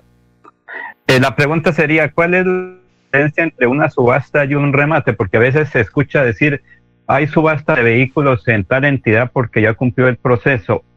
Lo otro es en hay remate de vehículos porque la dirección de tránsito, por dar un datico, ya cumplió el proceso. Entonces, ¿qué diferencia hay entre esos dos? Bueno, en realidad es el mismo proceso y digamos que es, es la, misma, la misma finalidad que va a tener el vehículo. ¿Por qué se crea la palabra autorremates? Es una nueva línea de negocio que queremos implementar, que se está implementando desde Brasil, que es nuestra casa matriz, eh, para dar pues, el empujón, la fuerza al tema de la reactivación en Colombia. Pero realmente es el mismo proceso de la subasta que se viene haciendo ya en Colombia por más de 10 años en nuestra empresa, pero es una nueva línea de negocio, como les comentaba, que queremos autorremates de primera, que es como queremos darle nombre a la, al proceso que se está realizando en este momento con los vehículos de segunda, pero pues realmente sí funciona, queremos que la gente lo reconozca de la misma manera como vienen funcionando las subastas acá. Eh, sí, eh, eh, ¿cuál es el carro de más bajo valor que usted, que se vende en ese remate? Más o menos el carro más económico, pero más económico. El más económico en este momento es un Renault Logan, eh, modelo 2017, ubicado en Barranquilla, cuesta 14 millones 890, ese es el valor inicial. ¿Modelo qué? ¿Modelo qué? ¿Modelo qué? Modelo 2017. ¿Y, y vale cuánto? 14 millones 890, ese es el valor inicial, que eso también tenemos que dejarlo claro, y es que las subastas arrancan por un valor inicial. Ese es el valor por, por el que empieza la subasta y depende de la cantidad de participantes de interesados que vayan dejando sus pujas aumentando ese valor. Para conseguir al final del día del cierre de la subasta, que es el 30 de septiembre, eh, conseguir el valor total del vehículo. Bueno, y, y el, ministerio, las autoridades eh, tienen completa, aquí por ejemplo Abelardo, el profesor Abelardo nos pregunta, hay muchas, muchas inquietudes de los oyentes, voy a, eh, aquí a Abelardo, donde se me perdió la de Abelardo, él dice que si tienen todas las autorizaciones, eh, legalmente establecidas y hay vigilancia para que después no resulten con problemas quienes compraron esos, esos remates.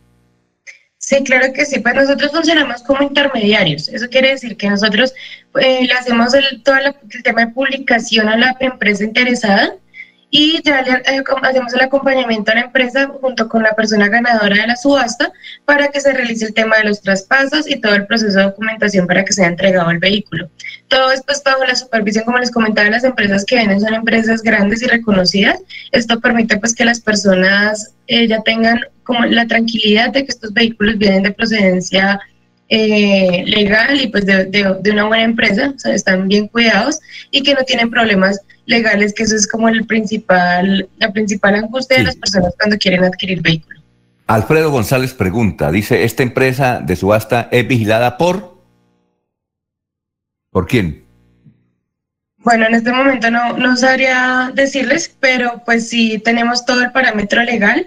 Es una empresa legalmente constituida, como les comenté, ya llevamos 10 años acá en Colombia y en Brasil, que es nuestra casa matriz, llevamos más de 25 años. Eh, ya pues la experiencia también ayuda a que la gente sepa que es una empresa totalmente transparente, una plataforma patentada, transparente, segura y sin intervención humana. Todo se hace a través de la plataforma, entonces digamos que el proceso, los participantes y todo, pues eh, cuando cierran las subastas se puede ver en vivo y pues ahí la gente puede ver que todo se hace totalmente seguro y, transparente. ¿Cuál es la página eh, y, y, cuándo van a hacer las subastas? ¿Hay un día especial para las subastas? Durante todo el mes de septiembre tenemos cierre de subastas de vehículos. Eh, durante esta semana ya empiezan a cerrar algunos hasta el 30 de septiembre y en octubre también van a alcanzar a quedar varias subastas. La idea es seguir continuar haciendo subastas de rentings durante todos los meses. También hacemos semanalmente subastas de salvamentos con Sura y con Seguros Bolívar eh, para las personas que también les interesa esta categoría. La página es www.superbit con B larga y con D al final, ¿Super qué? Perdón, ¿super qué? Superbit. Con, con B, pequeña? B larga, y D al final, sí, señor. Superbit. Ahí. Sí, señor. Y ahí está toda la información. Bueno, eh, eh, ¿usted dice que trabaja con las concesionarias, ustedes? Con rentings. específicamente con Rentings, eh, que son los que ahorita están subastando el tema de autorremates. Ah, pero no con las concesionarias. No, señor. Trabajamos Ah. con varias empresas, entre ellos también hemos trabajado con concesionarios. En este No. momento estamos trabajando con Rentings como, eh, como Marea Auto, ALD.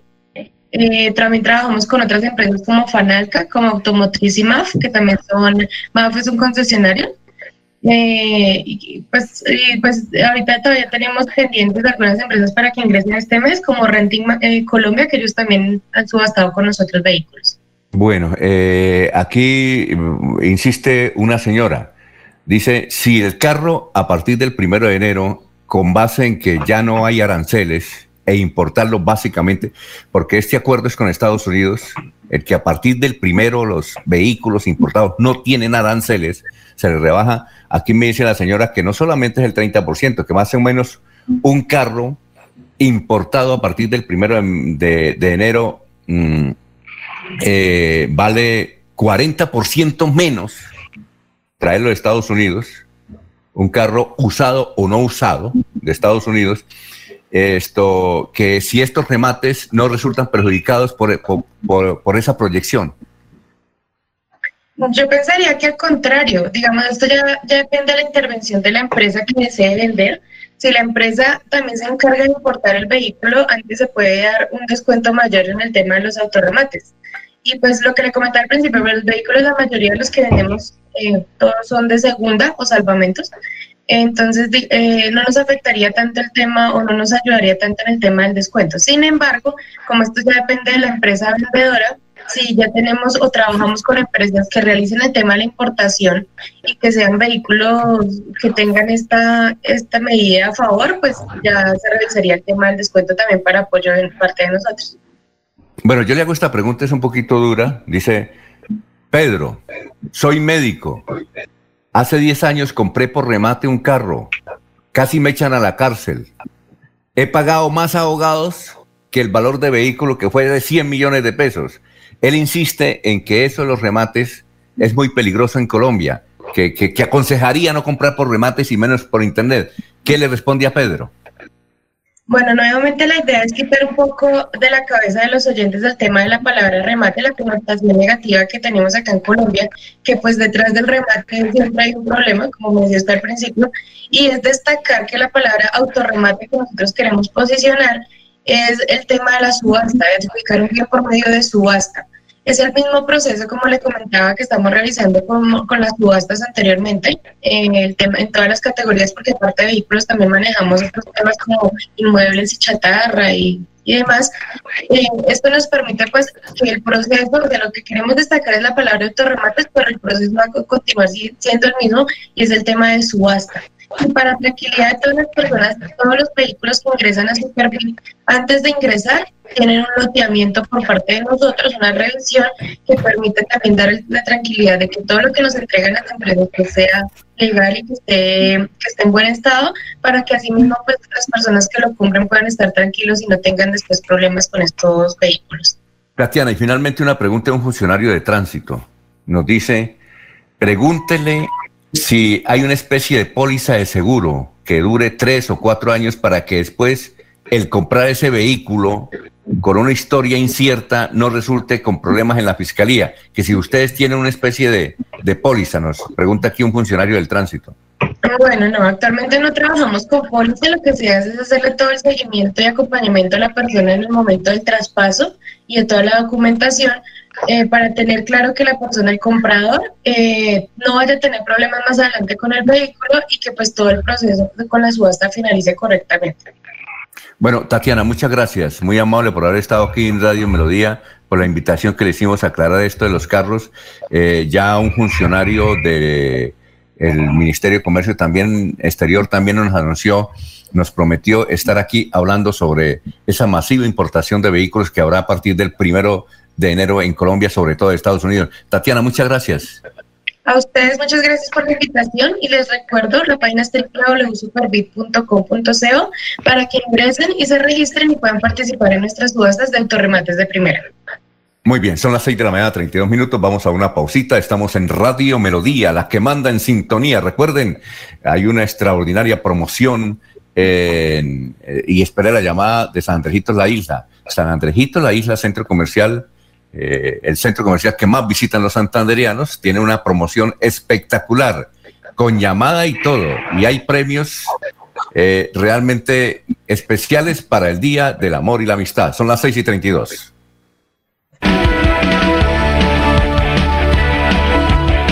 Melodía es la radio que lo tiene todo. Noticias.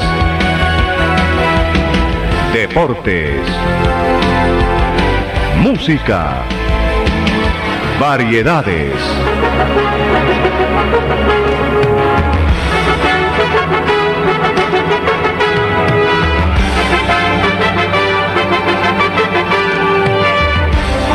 Melodía La Grande. Celebramos en familia el aniversario Cajazán. Vive una experiencia digital desde casa el 20 de septiembre a partir de las 8 de la mañana. Y en la tarde, gran bingo concierto con el grupo Cabras. Inscríbete en www.cajazán.com. Exclusivo afiliados Cajazán. Tarifas 100% subsidiadas para categorías A y B. Vigilado Supersubsidio. ¿Sabías que en la Lotería Santander, si tienen las dos últimas cifras del mayor con serie, gana 2.600.000? Estas y otras informaciones las puedes conocer en nuestras redes sociales. Síguenos en Facebook, Instagram y YouTube como Lotería Santander y en Twitter como arroba Lote Santander. Lotería Santander, solidez y confianza. Juegue limpio, juegue legal. Cuando tú quieras hacer tus compras, economía y gran variedad, tradición para todos sus clientes, haz tus compras para disfrutar. Yo compro en la isla, yo compro en la isla, yo compro en la isla, yo compro en la isla. Desde la Cámara de Comercio de Bucaramanga creamos el Plan de Reactivación Empresarial, con siete líneas principales que brindan asesoría y acompañamiento en acceso a financiación, implementación de medidas de seguridad y operación, estrategias comerciales, fortalecimiento empresarial, internacionalización, infraestructura logística y articulación institucional. Ingresa a www.cámaradirecta.com slash reactivación. Es momento de trabajar unidos. Juntos nos reactivamos. Cámara de Comercio de Bucaramanga. Creemos en Santander.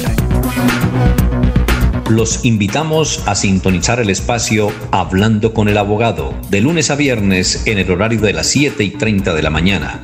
Un programa que le informará y le ayudará a solucionar sus problemas jurídicos, con la dirección del doctor Iván Darío Calderón, abogado egresado de la Universidad Industrial de Santander con especialización en Derecho Comercial, por Melodía, la que manda en sintonía.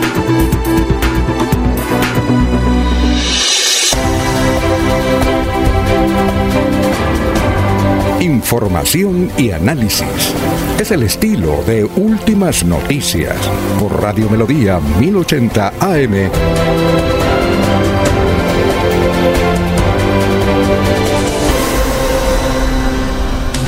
ya son las 6 y 35. Eh, doctor Julio, ¿está ahí el doctor Julio? Sí, Alfonso, cuénteme. Eh, Pedrito Galvis es un oyente asiduo, está estudiando Derecho, ya se va a graduar. Y él dice eh, que lo respeta mucho en sus respuestas, en el sentido cuando le hicimos la pregunta el lunes de que eh, hay, hay un, paradigma o un rumor eh, en el sentido de que los directores de tránsito le exigen presupuestos a los alférez en materia de comparendos. Usted dijo que no, que, eh, que mientras usted estuvo no se hizo, pero que otros directores, dice Pedrito Galvez, sí, y que inclusive la charla con otros directores de tránsito, no solamente aquí de Bucaramanga, sino del área metropolitana y de otras ciudades, le exigen al comandante de tránsito un presupuesto de retenciones, más que de comparendos de retenciones, porque en las retenciones el tránsito gana más y los presupuestos económicos ganan más. Eh, yo le dije, Pedrito, yo voy a dar su nombre porque es una, una, una inquietud interesante. Entonces dijo, sí, le autorizo que dé mi nombre. Eh, en el sentido, eh, me dijo que en el caso suyo tal vez no sucedió eso, pero entre en otros directores de tránsito de Bucaramanga, de Florida Blanca de, y de otras ciudades, sí se estila que el director llama al, al comandante de tránsito y dice, mira, el favor, este es el presupuesto de retenciones para este mes, porque en las retenciones hay más plática para el tránsito. Le dejo esa pregunta de don Pedro Galvis, a quien le, le agradecemos su sintonía. Alfonso, creo que la pregunta ya había tenido respuesta eh, eh, en, la, en la pasada oportunidad. Eh, yo dije que en lo que a mí toca esa experiencia no la viví, no la practicamos. ¿sí? No sé si otros directores de tránsito tengan esa política o ese estilo. Para nosotros lo prioritario era el orden en materia de movilidad, ¿sí? que la ciudad en materia de, de, de, movilidad tuviese un funcionamiento aceptable, óptimo. En ese, no, no salían los alféreces con la eh, con la consigna de, de, hacer retenciones, de imponer comparendos, de llevar multas. No, es de que la ciudad tenga un orden y todas las consignas estaban encaminadas en ese sentido. Por supuesto, cuando hay infractor, pues hay que sancionarlo. Pero la política no es esa, uno no puede basar la acción, porque ¿qué es lo fundamental? ¿Recoger plata o que la ciudad tenga orden? Lo fundamental es que la ciudad tenga orden. Cuando, cuando la acción es eficaz o eficiente, pues obviamente disminuyen las infracciones, Alfonso. Y tránsito no puede vivir presupuestada únicamente sobre la base de esas infracciones. El mayor recaudo de tránsito es la función notarial, son los movimientos que producen eh, los vehículos, el comercio de vehículos, otro tipo de, de, expensas que se generan eh, en, la, en la entidad de tránsito. No podemos pensar en, en, en, cifrar el gran ingreso de una institución de tránsito, cualquiera que ella sea, sobre la base de las multas, porque vuelvo y repito una vez más, lo prioritario es que la ciudad tenga orden. Si la ciudad tiene orden, pues no hay infracciones. Y si no hay infracciones, pues no hay recaudo. Entonces no podemos pensar que ojalá la ciudad tenga más desorden para nosotros poder poner más infracciones. Eso sería un absurdo, un contrasentido. Si en otras ciudades eso opera, vaya y venga allá. Pero qué Pedrito, que a quien le agradecemos su audiencia, pues que nos diga cuáles son esos directores de tránsito, dónde, en qué ciudades, en la época de quién o bajo qué gestiones eso ha acontecido. Muy bien, vamos con más noticias, Ernesto. Eh, Perdón, don Alfonso. Eh, tengo entendido que son las oficinas de registro las que generan el verdadero eh, ingreso eh, de recaudo a las entidades de tránsito. Claro, en el caso de Bucaramanga le puedo decir que en este momento el, el, registro es aproximadamente el 60-70% del ingreso de la dependencia. Ah, y, en y, en ese momento, don Alfonso, en lo que tiene que ver con la Dirección de Tránsito de Bucaramanga, pues existe una preocupación porque hay un alto número de, de registros de vehículos comprados en Bucaramanga que son registrados en ciudades como Villa del Rosario, por ejemplo. Y creo que están por, a punto de, iniciar una campaña de incentivos para que quienes adquieran vehículos en Bucaramanga, pues lo matriculen en esta ciudad. Muy bien. Ernesto, vamos con más noticias. Eh, son las 6 de la mañana, 40 minutos. Estamos en Radio Melodía, 6 y 40. Ernesto. Vamos a entregar eh, dos noticias para este instante. Una que tiene que ver con Florida Blanca y es que eh, el acueducto metropolitano está informando que mañana, jueves 17 de septiembre, habrá suspensión del suministro de agua potable entre las 8 de la mañana y las 8 de la noche. La medida afectará a cerca de 2.000 suscriptores que están en los sectores o en los barrios Molinos Altos, Ciudad Valencia, Molinos Bajos, Andalucía, Molinos Nuevo Villavel y Villavel, dicen el acueducto de Bucaramanga. Y en Girón hay que decir que se están trabajando en los diferentes barrios que reciben charlas de sensibilización y jornadas de vacunación en esta localidad para que la gente esté enterada de todo lo que está pasando. Por eso visitaron los barrios y hicieron eh, visitas eh, diciéndole a la gente qué hay que hacer y cómo se está trabajando.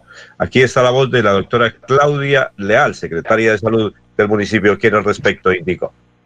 La Secretaría Local de Salud hizo presencia en el barrio Arenales Cuarta Etapa, donde realizamos jornada de vacunación. El resultado, 91 biológicos aplicados, 82 a adultos mayores, dos vacunas del BPH. Fueron también vacunados cuatro niños menores de 5 años y tres de un menores de un año. Asimismo, se realizó actividades de información en salud en prevención de COVID-19, prevención de tuberculosis, prevención de incendios y capacitación en cambio climático y socialización de la ruta de violencia sexual. La doctora Claudia Leal eh, ha manifestado que los compromisos de la Secretaría de Salud y la Clínica de Girón es lograr que con el apoyo de la Administración Municipal terminar y extender y descentralizar estos servicios gratuitos a todos los barrios y veredas de esta localidad. Jorge, lo escuchamos, 6 y 42. Don Alfonso, tras conocer las medidas de flexibilización de pico y cédula que aplican desde hoy y que permiten la salida de muchas personas a las calles, dadas las buenas cifras del COVID-19 que muestran una tendencia a la baja, el gremio de la salud reaccionó. El epidemiólogo de la Universidad Industrial de Santander, Javier Hidrobo, señaló que los datos en Santander, después de un análisis, se determinó que no son precisos y que con este panorama se podría tomar una decisión tan importante. Lideré un grupo de investigadores que a nivel nacional pudimos encontrar que la calidad del dato en Santander es mala, no cumple los requisitos. Por eso se ve que un día tenemos un dato alto y otro un bajo dato, según eh, en casos de coronavirus. Yo creo que es irresponsable tomar decisiones cuando tenemos datos que no son confiables, manifestó el profesional de la salud. Según el epidemiólogo, las cifras no se suben, no se saben completas. Por ejemplo, en la estrategia PRAS se seleccionan algunos pacientes que se les aplica la prueba PSR y que arroja positivo, y ese es un resultado que se carga al sistema. El resto de la familia no se les hace tamizaje, sino que se cuenta con presuntos positivos. A propósito de eso del doctor Javier Hidrobo, mañana a las 10 de la noche en eh, el programa de Buena Fuente del canal TRO, el doctor Javier Hidrobo eh, va a hablar sobre esto, eh, sobre estos asuntos de la pandemia, sobre las restricciones y todo, mañana a las 10 de la noche. Hay un dato interesante que la gente no conoce. Javier Hidrobo es hijo de un ecuatoriano mm, y él se especializó en México y allá fue profesor.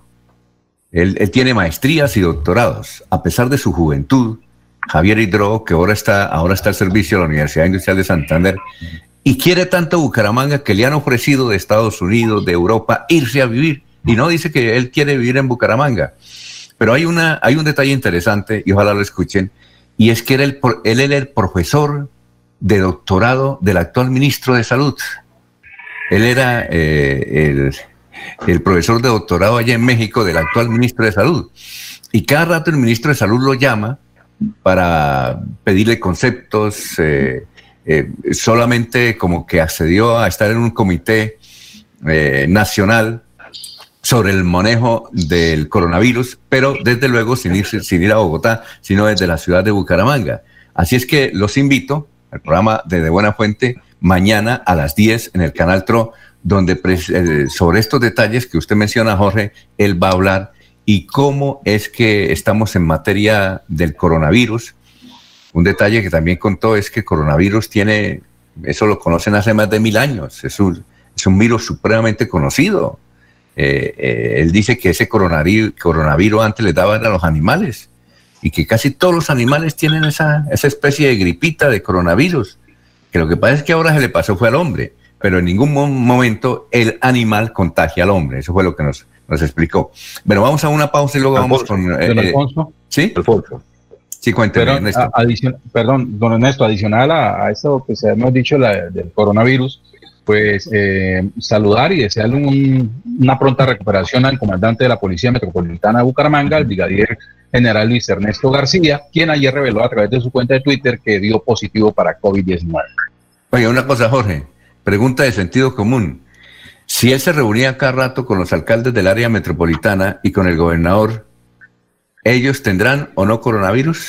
Es, la pregunta es posible, don Alfonso, es posible. De los servidores públicos, eh, sobre todo los que son del área ejecutiva, eh, algunos han optado por, por, hacerse pruebas eh, PCR en, tiempos, pues, en tiempos determinados a fin de estar monitoreando su estado de salud. es algo que, que vienen haciendo algunos. Es posible que las personas que han tenido contacto con el brigadier general Luis Ernesto García, pues también puedan ser diagnosticadas como positivo en COVID-19. Eh, Ernesto, ¿qué iba a decir?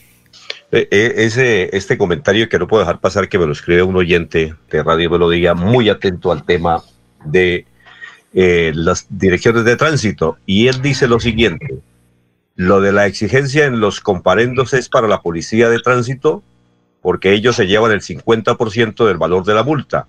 El otro 50% es distribuido en organismos de tránsito, el CIMIT y el curso de, del CIA.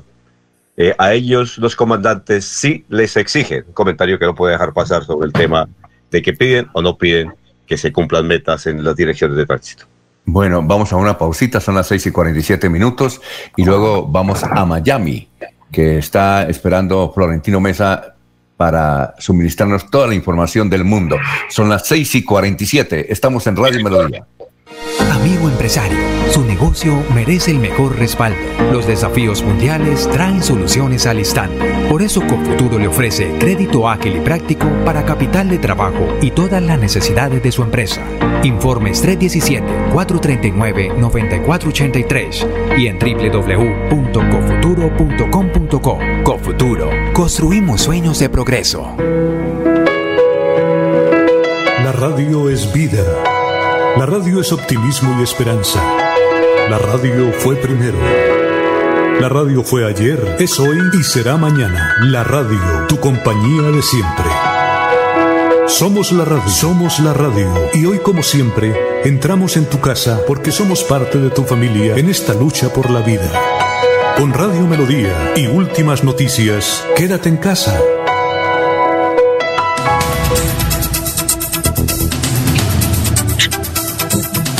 6 y 48, César, antes de darle el cambio aquí a un Laurencio. César, ¿qué iba a decir? Gracias, director. No, iba a decirlo, iba a decir lo siguiente, a propósito de la insistencia de los oyentes, a quienes les agradecemos su audiencia. Con respecto al tema, es que esto es lo que pasa y lo que pasa es que para que haya un acto, un acto, para, si, si hay dos es un acto, si hay uno solo es una conducta. Para que haya un acto de entregar plata y recibir plata, que tanto quieren los oyentes que se diga que sí, que sí reciben plata, es porque hay uno que la ofrece y otro que la recibe, o hay uno que la pide y otro que la da. O sea, tan responsable es uno como el otro. Entonces, esa actitud moralista de que sí, es que allá sí reciben es porque la sociedad, o sea, para que exista ese acto es porque la sociedad, entonces los unos compadrían y los otros ponen la, ponen la trampa y, y, se, y se, lo que se visibiliza en la sociedad con la actitud hacia la corrupción que tenemos. Eso es. La idea de, hundir al alférez y entonces yo, yo que soy ciudadano, yo, yo no tengo nada que ver, pero el ciudadano es el que da la plata, pues es porque se, se deja sobornar y él soborna también porque él también ofrece. Bueno, vamos con Laurentino, perdón. ¿Sí? Sí, no, adicional a lo que dice César, que hay un oyente que me escribe, me dice que, que eso de, de, de, la, de, la, cuota a los alférez es un mito, porque eh, en realidad es que, según ellos, la plata está en la calle, en, en sancionar, en colocar los comparendos, y que eso es falso porque eh, por más comparendos que se coloquen, eh, hay una cultura de no pago por parte del infractor y lo que hacen es entonces llenar los patios de, de vehículos que quedan ahí prácticamente abandonados. Total. Muy bien, son, ¿sí? Son las 6 y 50. Eh, Florentino, eh, en Estados Unidos, ¿cómo está? Tenga usted muy, pero muy buenos días. Hola, ¿qué tal? Esta es la vuelta al mundo en 120 segundos. Le saluda Florentino Mesa. Los contagios por coronavirus en la India aumentaron a un ritmo vertiginoso y el segundo país más poblado del planeta superó hoy los 5 millones de casos, mientras en el mundo se registran 29 millones 762 mil contagios y 940 mil fallecidos, en un momento en que la OMS traza un panorama poco optimista sobre la evolución de la pandemia y alerta de la difícil situación en Europa. Justo cuando Estados Unidos superó los 200 mil muertos por COVID-19, el presidente Donald Trump negó que le haya restado importancia a la amenaza del coronavirus a principios de año, a pesar de la existencia de una grabación en la que se le escucha diciendo precisamente eso. El huracán Sally ganó fuerza y se abatió esta madrugada sobre la franja noreste de Florida y el sur de Alabama con chaparrones, marejadas ciclónicas que cubrieron las playas de agua, vendavales y generaron apagones eléctricos. El presidente de Nicaragua, Daniel Ortega, confirmó que está promoviendo una reforma legal para castigar con cadena perpetua a los opositores, a quienes acusó de cometer crímenes de odio. La ministra de Economía de Perú, María Antonieta Alba, superó un pedido de censura luego de que el Congreso no alcanzó los votos para forzar su renuncia, mientras el país minero sufre de una profunda crisis política y económica. El turismo internacional se redujo en un 65% en la primera mitad de 2020 en comparación con el año pasado, según los datos de la Organización Mundial del Turismo, lo que se traduce en una pérdida estimada de 460 mil millones de dólares en ingresos de exportación. El ejército israelí atacó esta mañana objetivos del grupo armado Hamas en la franja de Gaza en respuesta al fuego de cohetes lanzado contra Israel la noche anterior, coincidiendo con la firma en la Casa Blanca de acuerdos entre Israel y dos países árabes. El primer ministro japonés Shinzo Abe y su gabinete presentaron su renuncia hoy allanando el camino para que su sucesor asuma el cargo después de una confirmación en el Parlamento nipón. Esta fue la vuelta al mundo en 120 segundos. Edgar Ginio Villabona se posesionó ayer como director de, o mejor, asesor principal del director seccional de fiscalías en el departamento de Santander, el doctor Edgar Ginio Villabona, que ha sido magistrado y además ha sido contralor del departamento de Santander hace, perdón, de la ciudad de Bucaramanga hace 20 años. Fue diputado, varias veces concejal de la ciudad bonita de Colombia y una vez intentó ser candidato o ser alcalde de Florida Blanca. Lorenzo, lo escuchamos. Son las seis. Ah, pero antes César. César. Ah, no, ya hay el comentario. El Laurencio, lo escuchamos. Laurencio.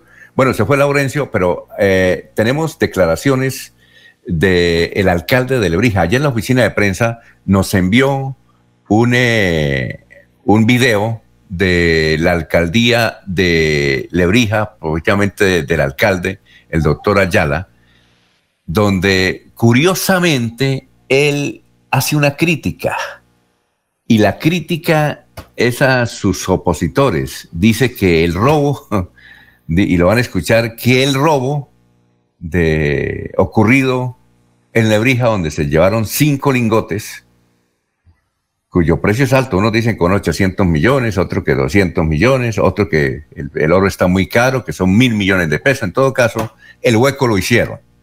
Y además, eh, como informamos ayer, la alcaldía aclaró por parte de un funcionario que nos escribió ayer que eh, esos lingotes los había eh, entregado la policía ante narcóticos, los había dejado guardar el año pasado, creo que en mayo, daba la fecha exacta. Pero entonces lo curioso de esta declaración del joven alcalde de Laureles es que estamos hablando de... Señor, es que leímos el sí, que estaba atendiendo. Sí, es no, que, estaba atendiendo a otro menester ahí urgente. Ah, bueno, perfecto. Laurencio, no, es que le estaba comentando a los oyentes. Señor. Que la alcaldía de Florida nos envió un, un video de del alcalde de, perdón, de Lebrija. Eh, de, Lebrija. de Lebrija. Nos envió un video que vamos a escuchar.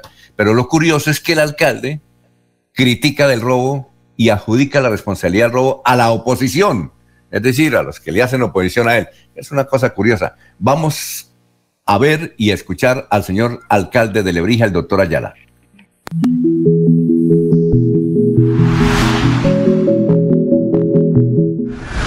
Hola mi comunidad de Lebrija. Quiero informarles que la alcaldía municipal de Lebrija fue objeto de un hurto, el cual ya está en conocimiento de las autoridades competentes. Decirles también y hacer claridad que no fueron recursos públicos ni tampoco dentro de la caja fuerte que se llevaron habían dinero de recursos públicos. Esto ya está en materia de investigación en las autoridades competentes que en el momento tan pronto me den resultados, me den nombres, los haré a conocer a la opinión pública y decirles a ustedes, mi gente, desde que Dios me permita estar de pie, seguiré avanzando y sirviéndole a mi gente, porque hay personas que de pronto no quieren que estemos en este gran gobierno demostrando las cosas con gestión, con resultados, nos quieren truncar los sueños, las ilusiones de familias de Lebrija, pero no nos vamos a dejar. Sigo con la fe, con la convicción, con la frente en alto y de que nuestro gobierno, unidos por Lebrija, construimos futuro. Dios los bendiga. Unidos por Lebrija, construimos futuro. Alcaldía de Lebrija, Unidos por Lebrija. Son las 6 y 56. Eh, ahora sí lo escuchamos, mi querido Laurencio. ¿Laurencio? Es que le entra muchas llamadas últimamente, ¿no? Estoy listo. Espero que no estoy listo. Laurencio, lo escuchamos. Ah, porque es que hay una cosa, aquí tengo una voz del general eh, er, Luis Ernesto García, pero no sé si pueda salir bien. él dice, se están haciendo las investigaciones sobre el caso. O sea, es que eso es, muy complejo, Alfonso, porque es que el, los lingotes de oro fueron dados, eh, digamos, para en tenencia a la alcaldía ya, porque creo que el proceso no sé si es desde el aeropuerto o fue en territorio de Lebrija que ocurrió. Por eso es que está en tenencia. Eso no es que, eh, que sea de la alcaldía, no. Doctor Julio Enrique debe saber mejor, eso se lo entregan es para tenerlo ahí. Me decía alguien que es la ley 11, no sé qué, por ahí. Pero si quiere, miremos a ver si probamos y escuchamos al comandante de la policía. Tiene que responder por eso la alcaldía. Sí. No, pero eh, escuchemos qué dice, a ver, eh, aquí vamos a ver si se puede. Hoy la alcaldía del municipio de Lebrija le informa a la estación de policía la sustracción de una caja fuerte del Palacio Municipal. De acuerdo con las primeras averiguaciones preliminares, esta caja fue sustraída aprovechando una obra de remodelación del colegio cercano a la alcaldía mediante modalidad de ventosa.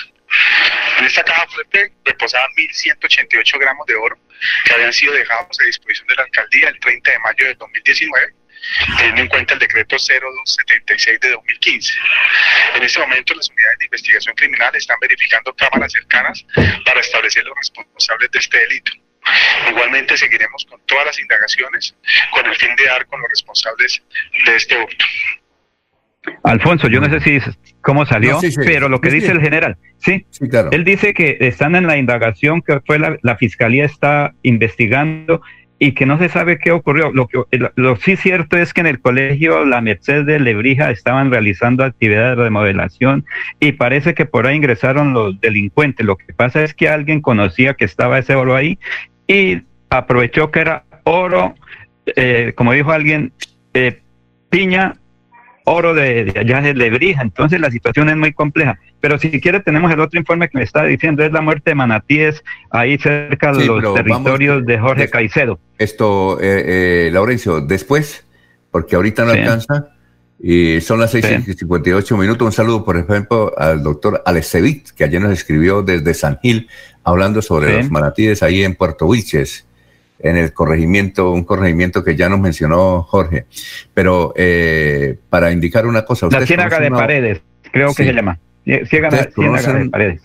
Un abogado santanderiano que se llama Sergio Pérez. ¿Cómo? ¿Cómo, Jorge? Bueno, ¿ustedes conocen un abogado que se llama Sergio Pérez? Bueno, en todo caso es santanderiano. Campoduro se llama Campoduro de Ciénaga de Paredes. Eh, Sergio Pérez es un abogado, no lo conocemos, no sé si usted lo conoce, es aquí de la ciudad de Bucaramanga, pero elevó en el Tribunal de Cundinamarca una tutela para pedirle al doctor eh, Duque que por favor cuando se refiere al proceso de su jefe, el doctor Álvaro Uribe, no comience a apoyarlo y comienza a apoyarlo y apoyarlo y apoyarlo y apoyarlo. Pues bien, ganó la tutela en el Tribunal de Cundinamarca y en ese tribunal le manda eh, a través de una disposición un regaño al señor presidente de la República. Era que quería dejar eso en capilla en el sentido de que el abogado ganó esa tutela ante el tribunal de Cundinamarca. Ayer salió, pero no creo que el gobierno la vaya a apelar, aunque la pueda apelar, pero no, no creo que la vaya a apelar. Porque pero, Alfonso, Sí, ¿qué iba a decir? Alfonso, el doctor Julio Enrique, el doctor Julio Enrique hizo claridad cuando eso, que él dijo, a mí me parece como no muy bien que el señor presidente de la República, Iván Duque Márquez, hable sobre la situación, porque eso sería intervenir en ese momento frente a las decisiones de la Corte Suprema de Justicia. Más o que el doctor Julio Enrique lo había dicho, es que eso, él es el presidente de todos los colombianos y en ese caso él debe mantener cierta pues no es el término adecuado, prudencia frente a eso, porque es la justicia colombiana que está en ejercicio. Viendo, viendo el, fallo de tutela en favor del abogado y en contra del presidente Duque, nos acordamos precisamente que tal como lo dijo el doctor Julio hace 15 días acá, exactamente parece copiado ese concepto eh, que dio el Tribunal de Cundinamarca, indicándole al presidente quieto el civil en ese asunto. Bueno, son las 7 de la mañana, un minuto. Vamos a una pausita. Estamos en Radio Melodía. Recuerden que Futuro que está cumpliendo 29 años. Hoy estará en Florida Blanca, en la carretera antigua, para que ustedes vayan y aprovechen la unidad móvil en Villabel, carretera antigua. Son las 7 de la mañana, un minuto. Aquí Bucaramanga, la bella capital de Santander. Transmite Radio Melodía, Estación Colombiana, HJMH, 1080 kilociclos, 10.000 vatios de potencia en antena, para todo el oriente colombiano. Cadena Melodía, la radio líder de Colombia.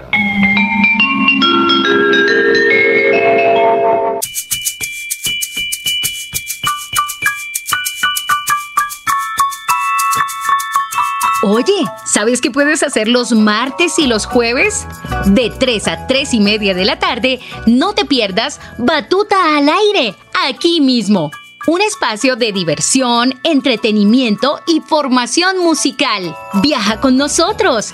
Invita Ministerio de Cultura y la Fundación Nacional Batuta. Te esperamos.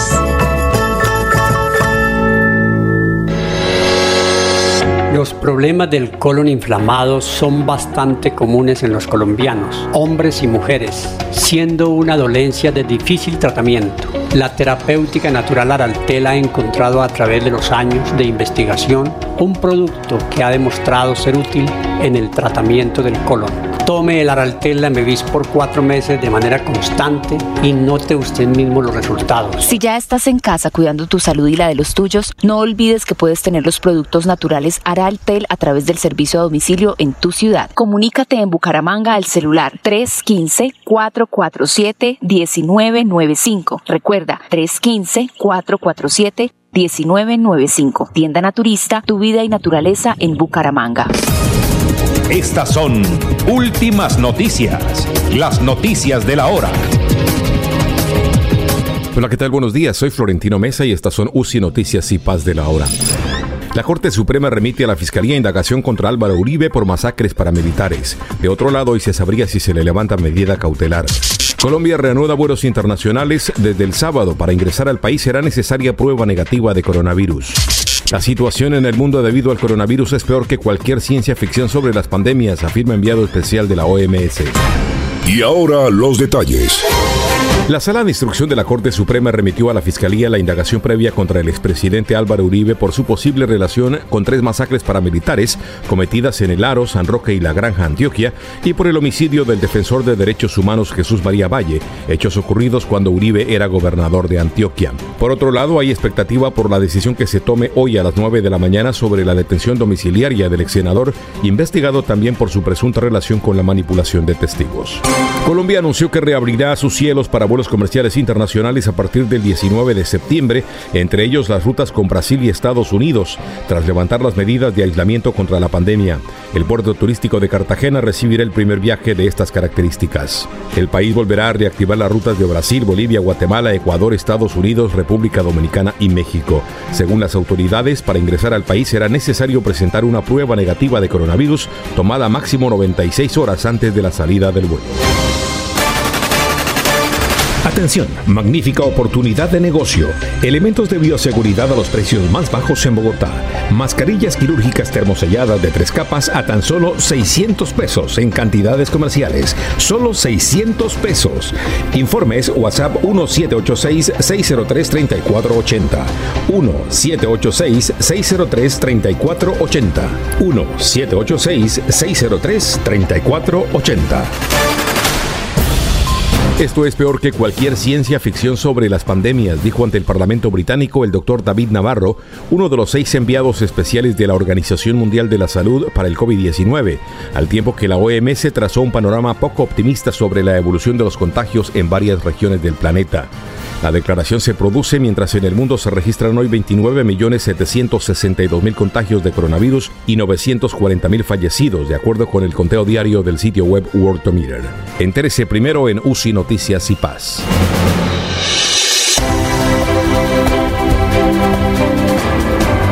Información y análisis. Es el estilo de Últimas Noticias por Radio Melodía 1080 AM.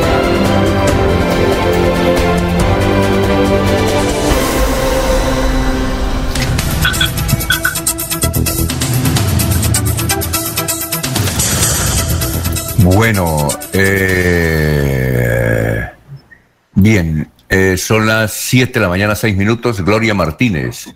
Buenos días. Esta es la razón legal por la que el oro que se decomisa en las alcaldías por parte de la policía se le entregan en custodio a las alcaldías. Decreto 276 del 2015, artículo 13.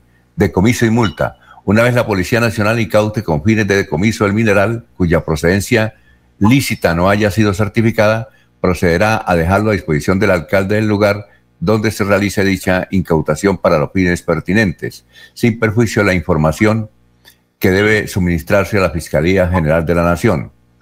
Pedro Galvi dice, excelente película, La Noche de los Lápices. Es excelente. Uy, Pedrito, esa película tiene 40 años. Recuerdo que yo la vi en el Teatro Ana Lucía. César, ¿dónde vio esa película? La Noche de los Lápices. Yo la vi en el Teatro Ana Lucía. El doctor Julio, ¿dónde la vio? Jorge, ¿ya la vio la película? La noche de los lápices. Yo la vi en Bogotá, Alfonso. Ah, sí. Ah, tiene 40 años. Sí, claro. Yo la vi aquí en el Teatro de Ana Lucía. Bueno, eh, son las 7 de la mañana. pero, eh, ese mensaje de, que hace alusión a la película la envía un señor Pedro Galvez, es el mismo que nos ha venido insistiendo en que tránsito. Es el mismo, no, es el mismo. No sé si, tiene que ver algo con No sé, no sé por qué ir a la película con el suceso que él viene planteando, porque entre otras cosas la película pues, tiene una temática totalmente distinta. En lo que sí, Alfonso, puede haber alguna coincidencia en lo que yo le estoy expresando porque la, el episodio de la noche de los lápices se pudo conocer porque a la tortura y a la masacre sobrevivieron cuatro jóvenes y esos cuatro jóvenes contaron lo que había ocurrido. Es lo que le estoy justamente ah, diciendo a mi amigo Pedro Galvis. Pues que nos diga puntualmente, ¿sí? ¿Cuál es la persona que puede con fe y, y, sin duda alguna eh, establecer lo que él está afirmando?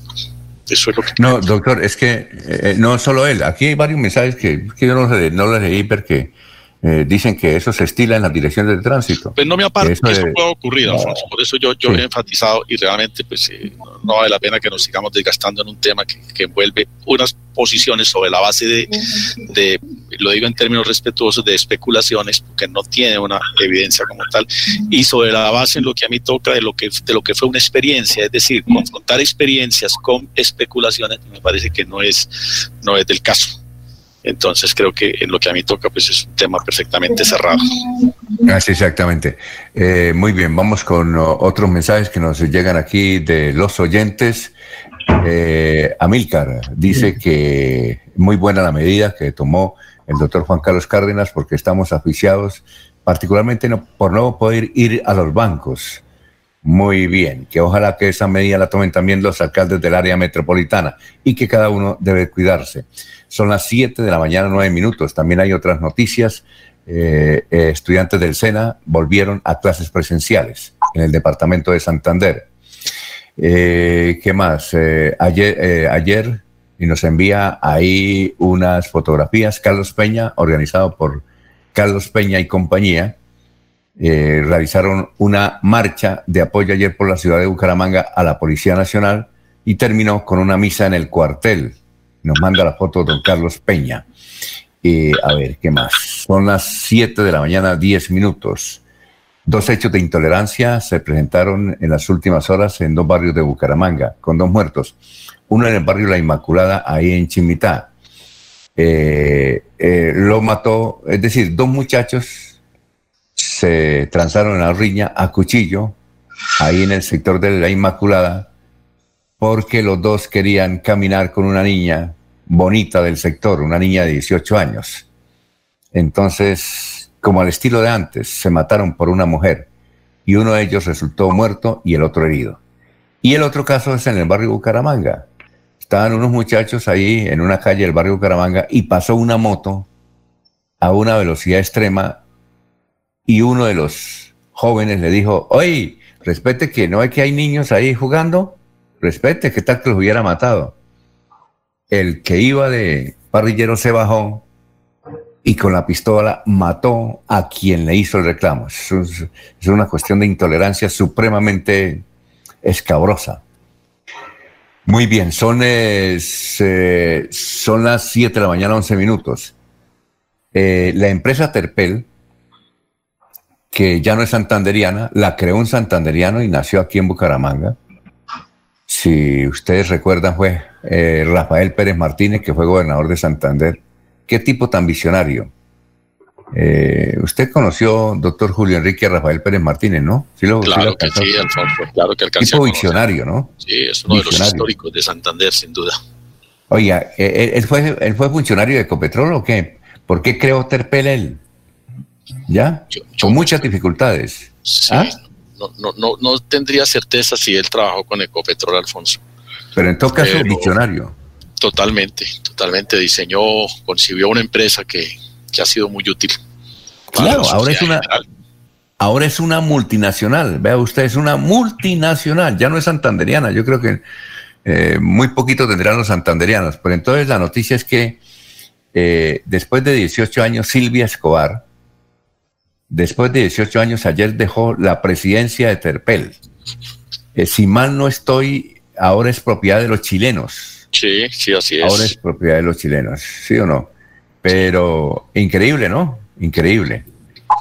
Y este otro dato que nos envía un señor de San Andrés Islas, saludamos a Juan, dice, soy santanderiano de Girón, vivo aquí en San Andrés.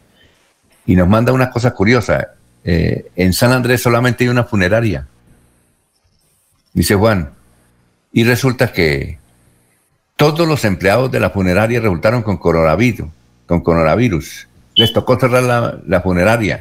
Y entonces hay como 12 personas muertas ahí junto a la funeraria porque se fueron todos. La señora creo que la van a traer aquí a la ciudad de Bucaramanga o la trajeron eh, para el tratamiento a la dueña de la funeraria. Es un caso supremamente curioso eh, que nos escribe Juan desde San Andrés. Una sola funeraria, imagínense. Muy bien, las 7:13 minutos. Don Laurencio, ¿a, eh, ¿a quién tiene invitado?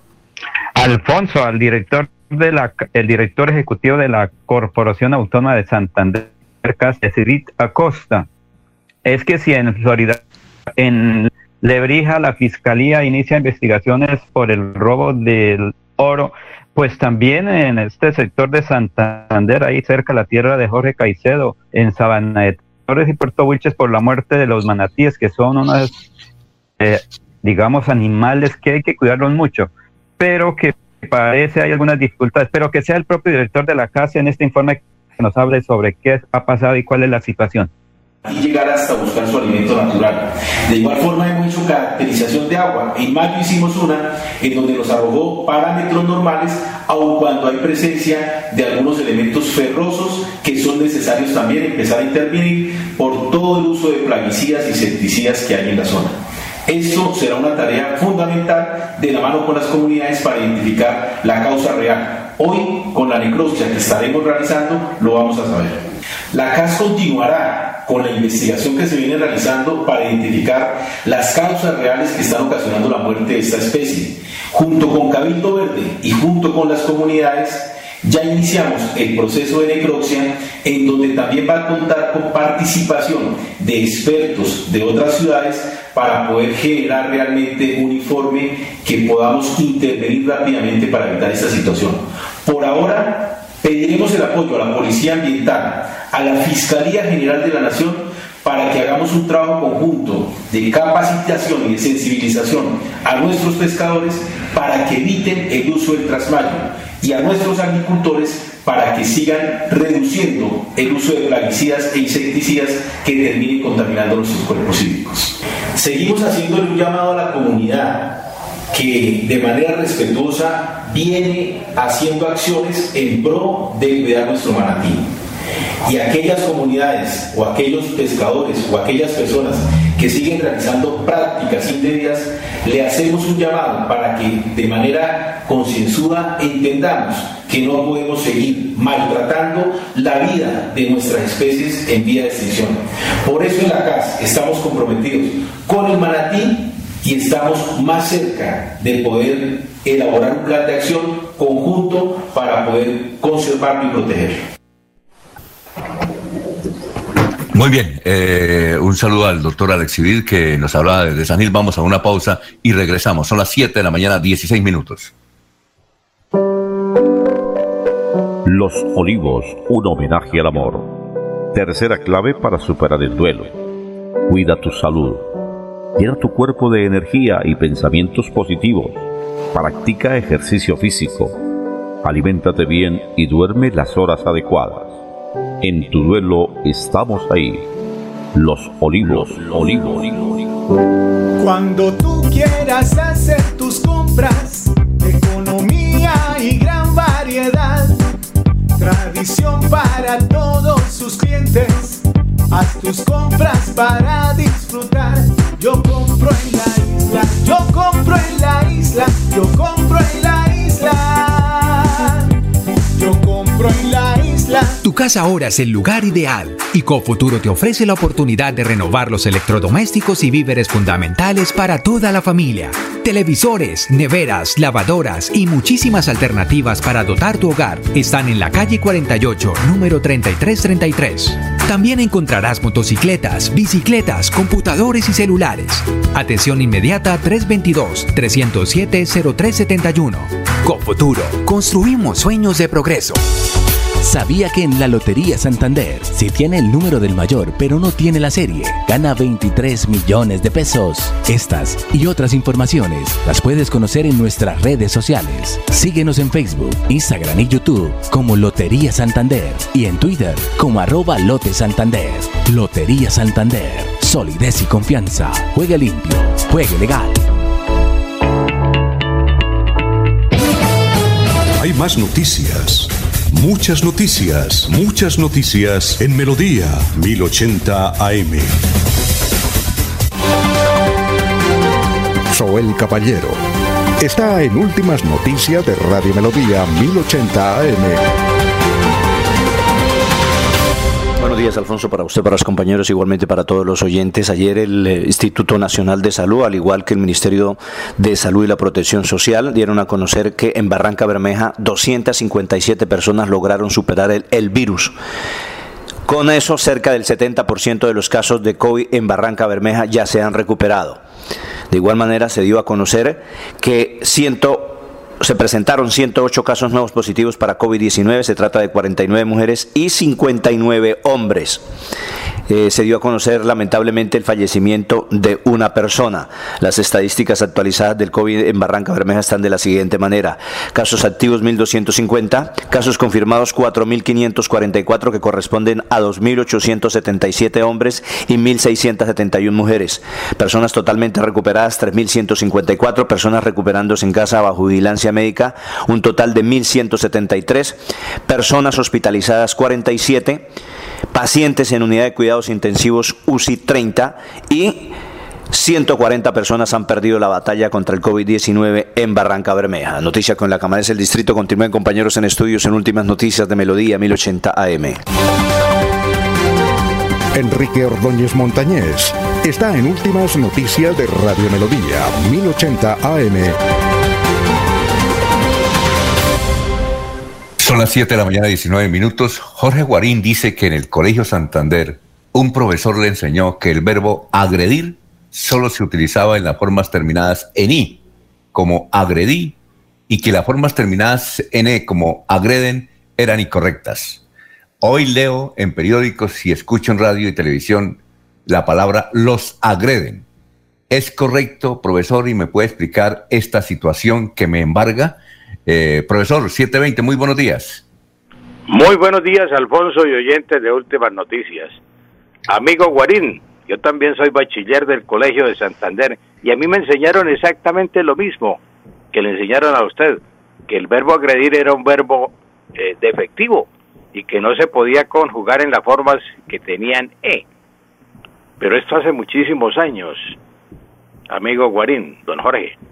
Esto pues usted sabe que el español no es una lengua muerta, el español es una lengua viva y pues sí, actualmente ese concepto confunde a muchas personas, entre ellas a los periodistas, porque pues era considerado un verbo eh, defectivo y no solo y solo se utilizaba en las formas eh, agredí, agredieron, y las formas agrede, agreden era incorrecto. Usted me agrede a mí, eso era incorrecto.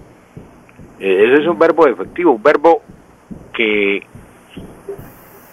no se usa, es decir, no tiene son se llaman también verbos incompletos porque no se puede conjugar en todas las personas. tenemos, tenemos el ejemplo de los verbos llover y tronar. Usted no puede decir yo lluevo, tú llueves, él llueve. Ni puede decir yo trueno, tú truenas porque es un fenómeno de la naturaleza. Entonces ese verbo es defectivo.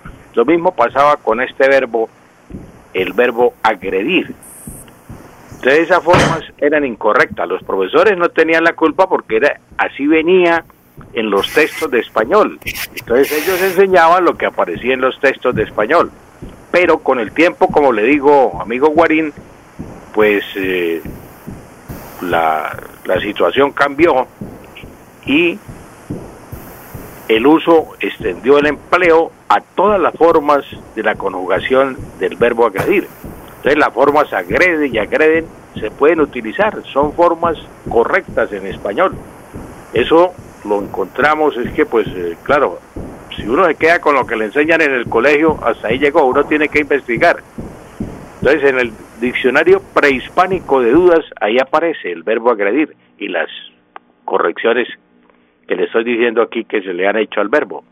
Entonces ya se puede utilizar el verbo agredir, no desde ayer, no, esto ya hace sus días, que se puede utilizar el verbo agredir en las formas agrede, y agreden, agrede, agreden. Es correcto utilizarlo en, esa forma, amigo Guarín. 7.23 minutos. Magola Moreno pregunta si la sigla SIDA, con ese S-I-D-A, SIDA, se escribe en mayúscula o en minúscula. Hasta ahora me desayuno que SIDA era una sigla, pero bueno, profesor, eh, Magola quiere saber eso. Bueno, SIDA es una, un, un, un acrónimo cuando se pronuncia en una sola palabra, SIDA, ¿no? Eso es un acrónimo, se pronuncia en una sola palabra, pero sí es síndrome de inmunodeficiencia adquirida, síndrome de inmunodeficiencia adquirida. Eh, se, cuando se pronuncia en una sola palabra se convierte en un acrónimo. Se puede escribir en mayúscula y por esa razón pues es acrónimo. Si es un acrónimo hay que escribirlo en toda, todo en mayúscula. SIDA, SIDA, porque están el, todas las, las, las letras se pueden escribir en mayúsculas. SIDA, síndrome de inmunodeficiencia adquirida. Pero también se puede escribir en, en minúscula. En léxico, el léxico común y corriente se puede escribir en minúscula, se puede escribir la primera letra con mayúscula o se puede escribir SIDA en minúscula. Lo mismo que se puede, lo mismo que otras palabras, por ejemplo, OVNI, objetos voladores no identificados, lo mismo que láser, el rayo láser, se puede escribir también en minúscula. Cuando mm, se utilizan común y corriente, cuando se utilizan como acrónimo, se puede, hay que escribirlo necesariamente en mayúscula, pero común y corriente se pueden escribir en minúscula, todas las letras en minúscula, Alfonso. Pero hablaba usted hace un momento de don Rafael Pérez Martínez. Sí. El fundador de Terpel. Y decía usted que era un visionario. Sí, don Rafael Pérez Martínez era un visionario para crear empresas. Mire usted que cuando el Atlético Bucaramanga duró desde 1953 fuera del campeonato, fue don Rafael Pérez Martínez con Luis Fernando San Miguel que lograron, don, don Rafael dijo, Dijo, no, vengan para acá. Esto del Atlético Bucaramanga hay que manejarlo es como una empresa. Esto hay que hacer es una empresa. Y cogió al equipo y lo sacó adelante y Bucaramanga salió de la crisis en que estaba precisamente por don Rafael Pérez Martínez. Era un visionario, don Rafael, fue el creador de Terpel, él fue gerente de Caracol, aquí en Bucaramanga. Don Rafael Pérez Martínez fue también eh, presidente de la Junta de Coldeportes Recuerdo que siempre recurríamos a él cuando íbamos a viajar a campeonatos y no había dinero. Eh, vamos a ver qué dice don Rafael Pérez Martínez, él era el presidente. Y lo primero que decía don Rafael Pérez, bueno, no piden campeonatos aquí para Bucaramanga porque no hay dinero, no hay plata para hacer campeonatos aquí en Bucaramanga. Entonces dejemos de estar pidiendo sedes, que Bucaramanga es la sede de tal campeonato. Eso se gasta mucho dinero para eso, no, no piden sedes. Eso, eso nos deja mucha una crisis económica, siempre nos crea crisis económica, pero siempre solucionaba los problemas. los deportistas y los, de los directivos recurríamos a don Rafael Pérez Martínez y él solucionaba cualquier situación de viaje de los equipos y de los eh, a todos los campeonatos, las delegaciones atléticas, los de fútbol, los de baloncesto, los de voleibol, todos los que salían, siempre don Rafael Pérez Martínez solucionaba el problema. Que en paz descanse, porque esas figuras, así como don Rafael Pérez Martínez, son los que se necesitan en las ciudades, visionarios de la empresa, Alfonso. Bueno, muchas gracias, eh, profesor, muy gentil, se nos acabó el tiempo. Mañana lo esperamos a usted el viernes y mañana estaremos con toda la información. Ahora seguimos con la sección eh, del abogado. Hablemos con el abogado. Doctor, eh, profesor Enrique, muchas gracias. Muy buenos días. Gracias a usted, Alfonso, y a todos los oyentes. Un feliz día. Muy bien, eh, en un instante estaremos con Iván Calderón hablando con el abogado. Son las 7 de la mañana, 20 minutos. Muchas gracias. Que pasen un estupendo día a ustedes, amigos periodistas, y nosotros continuamos aquí prestándole servicio a los oyentes de Radio Melodía. Ya son las 7 de la mañana, 27 minutos. Héctor Hernández Mateo dice, estoy organizando una gran marcha de, de apoyo a la electrificadora de Santander. Me han quitado la luz hoy 10 veces. Son las 7.27. Últimas noticias los despierta bien informados de lunes a viernes. En todas las áreas de la información regional, un periodista de Últimas Noticias registra la información en Radio Melodía 1080 AM y en melodíaenlínea.com. Director Alfonso Pineda Chaparro. Aquí Bucaramanga, la bella capital de Santander. Transmite Radio Melodía, Estación Colombiana, HJMH, 1080 kilociclos, 10.000 vatios de potencia en antena, para todo el oriente colombiano. Cadena Melodía, la radio líder de Colombia. Cuando pienses en amor, pasión, piensa en mí, Damiana. Pide ahora mismo tu tableta de Damiana para que disfrutes al máximo de una relación sexual con toda la energía, vitalidad y que te permita durar el tiempo que tú quieras. Damiana, pídela a domicilio en Bioalterna 643-6636 o al celular 321-441-6668. Bioalterna, calle 55 3117, Barrio Antiguo Campestre, Bucaramanga.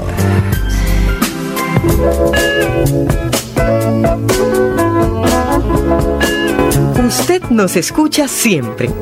Usted nos prefiere porque somos el más corto camino para hallar comunicación, diversión y compañía. Melodía. La que manda en sintonía. A esta hora presentamos Hablando con el abogado. Hablando con el abogado. A partir de estos momentos, comuníquese a través de las líneas 630-4870 y 630-4794. Reciba toda la información y asesoría para sus problemas jurídicos con la dirección del doctor Iván Darío Calderón, abogado egresado de la Universidad Industrial de Santander con especialización en Derecho Comercial. Sean todos bienvenidos.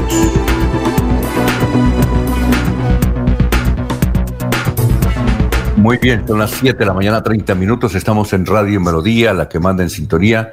Vamos a dar los teléfonos para que el doctor Iván Calderón eh, conteste sus, sus llamadas, sus respuestas. Los teléfonos son 630-4794 y 630-4870.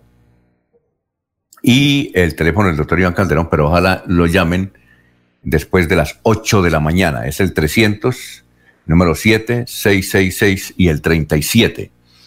Eh, ahí pueden saludar al doctor Iván Calderón, y, pero después de las 8 de la mañana, el 307 666 37. Pero ahora sí, eh, nos pueden marcar el 630-4870 y 630-4794. Eh, también nos pueden por Facebook, en la página de Radio Melodía, por pues el perfil de Radio Melodía, por ahí nos pueden enviar sus preguntas y si no, en el perfil Alfonso Pineda Chaparro, eh, por ahí en Messenger nos pueden enviar sus, preguntas. Eh, bien, doctor Iván Calderón, tenga usted muy, pero muy buenos días. ¿Cómo se encuentra? Doctor Iván.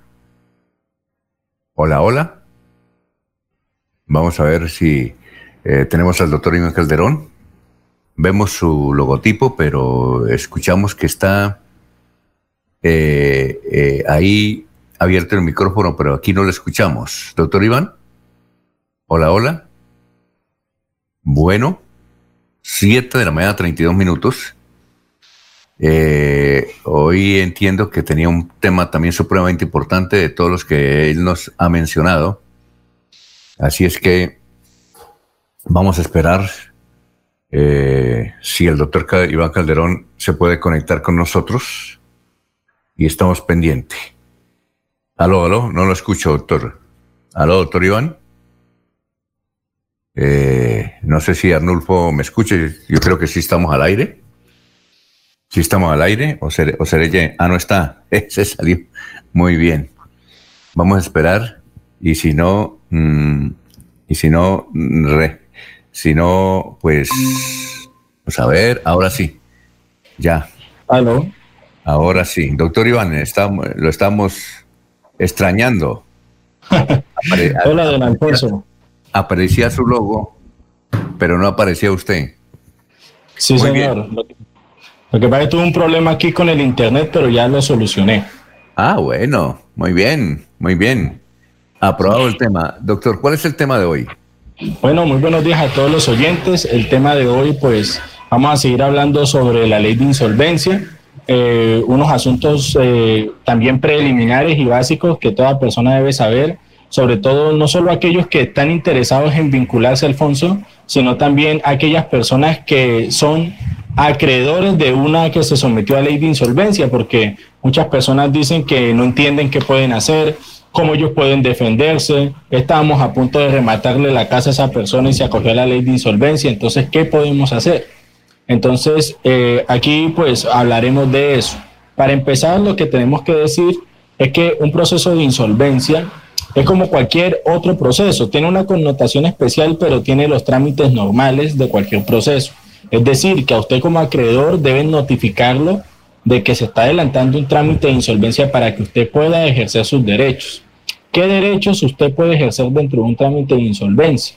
Usted, por ejemplo, puede objetar el proyecto de créditos que presenta pues el, deudor, en este caso promotor, eh, en el proceso. Por ejemplo, que él ponga en una tabla que, que él le debe a usted 20 millones, pero en realidad lo que le debe son 30. Entonces, en ese caso, usted tiene que presentar la objeción después de los 10 días, eh, 10 días corridos siguientes del momento en que se presenta por parte del promotor el informe del proceso de insolvencia entonces usted tendrá que ejercer sus derechos diciendo, no, ahí me debe mucho más. Eh, o en, en, otros casos ocurre, aunque no es muy común, que como en Colombia hay una prelación de créditos, es decir, hay deudas que son más importantes que otras, eh, que a usted le den una clase que no se merece, sino que por el contrario su deuda es de una clase mejor y pues usted tiene que advertirlo dentro del trámite para poder ejercer sus derechos. Eso es muy importante, estar atento a los términos dentro de un proceso de insolvencia, ya sea que se adelanten los juzgados civiles del circuito, del lugar del domicilio del deudor o en la superintendencia de sociedades. Otra cuestión que también es importante, Alfonso, es el tema de data crédito. Muchas personas e incluso algunas entidades venden esa, esa, esa, esa fama negativa de que usted si se somete a insolvencia quedará castigado de por vida en data crédito.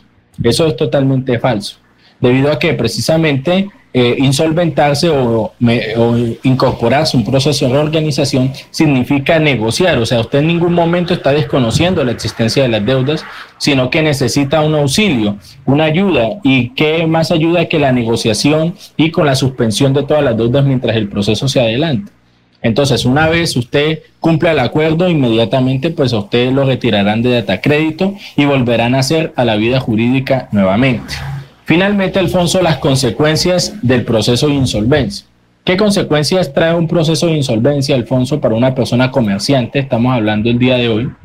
Es que hay la posibilidad de que llegue a un acuerdo de pago, está la posibilidad de que una vez llegado a ese acuerdo lo incumpla o está la opción de que definitivamente nunca logre un acuerdo. Entonces, en el primer escenario, cuando esta persona logra un acuerdo, eh, pues lo que tiene que hacer es cumplir con las disposiciones practicadas allí para que no tenga ningún problema. Incluso la ley le permite la posibilidad de que ese acuerdo también puede reformarse en determinada manera siempre y cuando la situación económica de esta persona se vea disminuida. Si una persona empieza cumpliendo el acuerdo y lo incumple, lo que pasa es que inmediatamente se inicia un proceso de liquidación en donde él tendrá que responder con su patrimonio a todas las deudas que él posee. Y la tercera opción es que si la persona definitivamente no logró llegar a un acuerdo, es decir, no, no tuvo la capacidad o no pudo seducir a sus acreedores de la mejor forma, pues esta persona se irá a inminente liquidación. ¿Qué significa esto? Que con su patrimonio tendrá que responder a todas las obligaciones, con la garantía, eso sí, que establece la ley Alfonso, que es que si usted debe 100 pesos y su patrimonio son 50 pesos, el excedente restante no se paga y se entiende como pago y las entidades tendrían que entregar los pasisal. Muy bien, eh, preguntas. Eh, me dijeron que tuve, un, problema familiar y estuve en la funeraria y me dijeron las funerarias que el derecho funerario no se paga ni se contempla cuando mueren de COVID. Eh, ¿Eso es así, doctor? Pregunta aquí una señora. Bueno, eso me tocaría revisarlo porque creo que es la primera vez que escucho algo así. Si quiere el oyente, yo con mucho gusto pues le tengo la respuesta para mañana porque pues como se dice Alfonso, me cogió frío hoy. ¿sí? Bueno, listo. Eh, sí, que ella fue ayer y entonces que no la funeraria. Me da el favor y, y, nos comenta sí que cuando no hay derechos funerarios cuando son de COVID. Por favor, entonces, ahora, este es un señor peruano que dice que tiene hace unos años una tienda aquí que se llama La Primavera. Y él quiere que, le explique que, por ejemplo, en, qué son deudas consentidas. Deuda, ¿Qué es deuda consentida? Bueno, esa figura, esa, esa palabra, deudas consentidas, básicamente son deudas aceptadas, ¿sí? O sea, deudas reconocidas más o menos eh, ese es como tal el... el ¿Es consentida por parte del que, presta el dinero o el porque la recibe? Por parte del que recibe el dinero, porque recuerda Alfonso que hay personas que no reconocen las deudas. Hay personas que si usted no suscribe ningún documento, ellos dicen, no, yo usted ni siquiera lo conozco usted nunca me ha prestado dinero. Entonces, cuando una persona reconoce una deuda, pues es muy bueno porque uno le da la posibilidad de poder hacer los respectivos cobros. Lo que sí es importante, Alfonso, es que ojalá ese reconocimiento venga consigo acompañado de, pues, de un documento escrito en donde conste esa voluntad de cumplir con la obligación. Ah, pero sí existe esa palabra, deuda consentida, ¿no? Él dice. Sí, claro. Sí, ah, sí, También tiene otra pregunta el peruano. Muchas gracias. No nos mandó el nombre, pero dice tienda la primavera. Bueno, eh, ¿qué es fiador pasivo? Que en su tierra, Perú, había unas cosas que llaman fiador pasivo, codeudor efectivo, amparante del crédito. Eh, ¿Esos términos se utilizan acá o en Colombia o no? Mire, eh, fiador pasivo, codeudor efectivo, amparante del crédito. No, eh, Alfonso, esos términos acá en Colombia, tal como usted lo está diciendo, no se, no se, no se utilizan en nuestra legislación civil nacional. Lo que se utiliza pues es la figura del fiador, el deudor, el codeudor, está el deudor solidario, ¿sí? Eh, y pues otras denominaciones, pero ninguna asociada a las que menciona el oyente. Y ese deudor, esa es pregunta mía, ese deudor solidario, ¿cómo es? El deudor solidario. El, deudor solidario, Alfonso, es la persona que se compromete, ¿sí? A responder, a responder o respaldar una obligación de otro deudor. Entonces yo solidariamente con él voy a responder por las obligaciones. Mm, muy bien, son las 7:40. Aquí nos pregunta un señor, dice, eh, voy a vender la casa. Mi casa está más o menos evaluada en 180 millones de pesos. Quienes me la van a comprar eh, eh, me aceptan ese dinero, pero mi hija me dice que generalmente no hemos, vamos a hacer los papeles la semana entrante. Mi hija me dice que generalmente eh, la casa vale 180 eh, valor comercial, pero que es necesario que la coloque en un entre 40 y 50 millones para la cuestión de los impuestos. Él eh, ha escuchado que eso ya no se estila, que en su tiempo se estiraba mucho, pero era un precio comercial y cuando iban a la notaría le colocaban otro eh, para, para, la cuestión de los impuestos, que si le puede eh, explicar, ya que su hija está en Bogotá eh, y, no, no ha venido para que le explique personalmente el asunto y que va a venir ahora, que puede hacerlo. Bueno, al oyente lo que hay que explicarle es que sí, hay muchas personas que optan por ese tipo de procedimientos en donde pues para que los gastos de escritura y temas ante la DIAN sean más económicos, pues ponen un valor inferior, valor inferior al que normalmente pues se establece eh, entre las partes. ¿Con qué fin? Pues con el fin de que, de que los gastos ante la DIAN y demás cuestiones que toca pagar eh, para protocolizar el registro y demás cuestiones de la casa, eh, pues salgan más económicos. Ese es el fin último de, de ese tipo de procedimientos. ¿Qué pasa? Pues que en determinado caso, pues si la DIAN quisiera eh, iniciar labores de investigación, él podría, incluso se podrían presentar procesos de simulación, porque pues eh, ese tipo de actuaciones, a pesar de que son muy comunes, Alfonso, pues actúan en detrimento del patrimonio de la DIAN, ¿sí? Entonces es importante que las personas tengan en cuenta eso, pero eso es muy común, que la gente lo haga para, para que no les haga tan caro los papeles de escritura y demás cuestiones. Bueno, pero, pero se puede hacer porque es que él me dice sí, que lo hacen. Cuando, cuando, cuando compró la casa, eh, la compró en 40 millones de pesos, pero en la compra-venta, es decir, en el acta de compra-venta, eh, se colocó la verdad de, de, la casa, es decir, en el, en el registro de la notaría vale 40 pero, pero, pero otro precio fue en el registro de compraventa. Que, Pero él tiene miedo porque dice que hubo una disposición que acabó con eso, pero no he encontrado, eh, como no sabe usar el Internet, no ha encontrado cómo, cómo buscar la verdad. Eh, pues Alfonso, al día de hoy eh, todavía yo, ya le di el teléfono suyo para que lo llamara después de, de las 8 de la mañana, ¿no? que él está desorientado en ese sentido.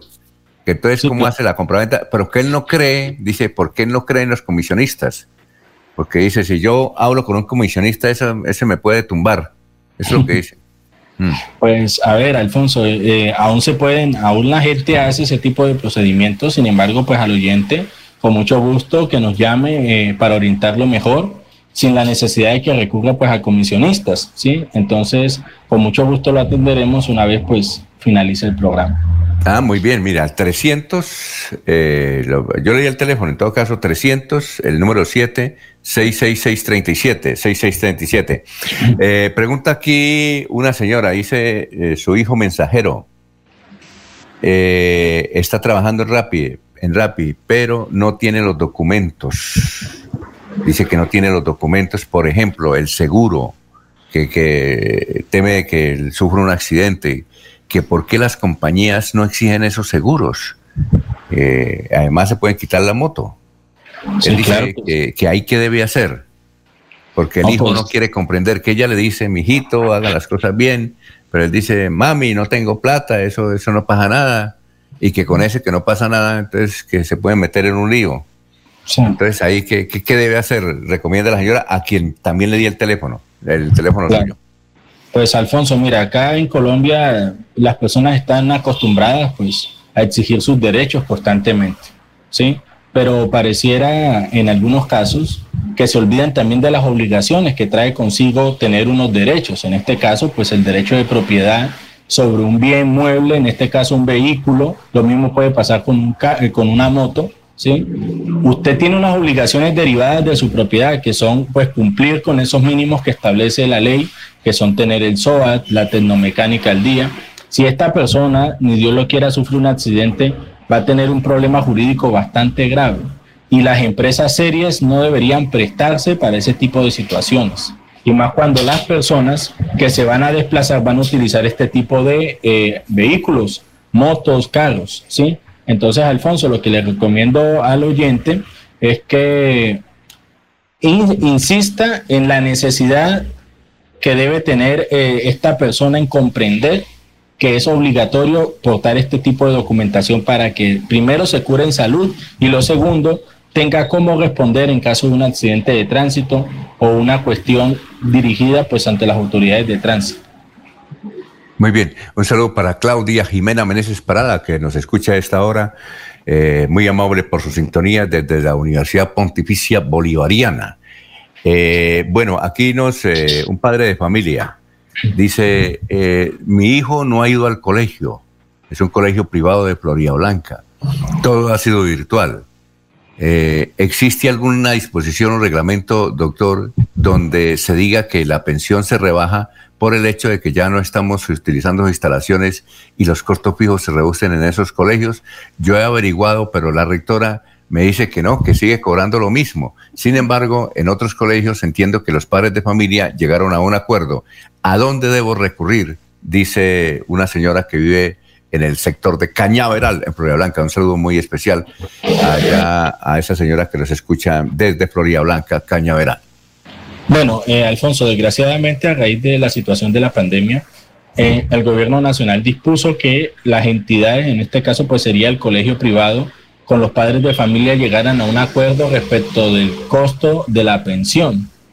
Si de pronto el colegio no está interesado en revisar esa situación o en hacer un acuerdo, yo creo pues que los padres de familia deberían reunirse eh, y hacer una propuesta formal al colegio con el fin de tratar de llegar a un acuerdo, incluso se puede citar a conciliación a, a, las partes intervinientes para que fijen un valor de la pensión. Es importante y hay que insistir, Alfonso, en que las personas también deben ser conscientes de la situación, de que las cosas han cambiado, que las cosas ya no son iguales y que por lo tanto, y también respecto a la situación económica, debería haber algo, o sea, un punto medio en donde las personas llegaran a un acuerdo respecto a esas cosas, porque no se está desconociendo el servicio que presta el colegio pero también hay que reconocer que el servicio mismo ya no se da de la misma forma.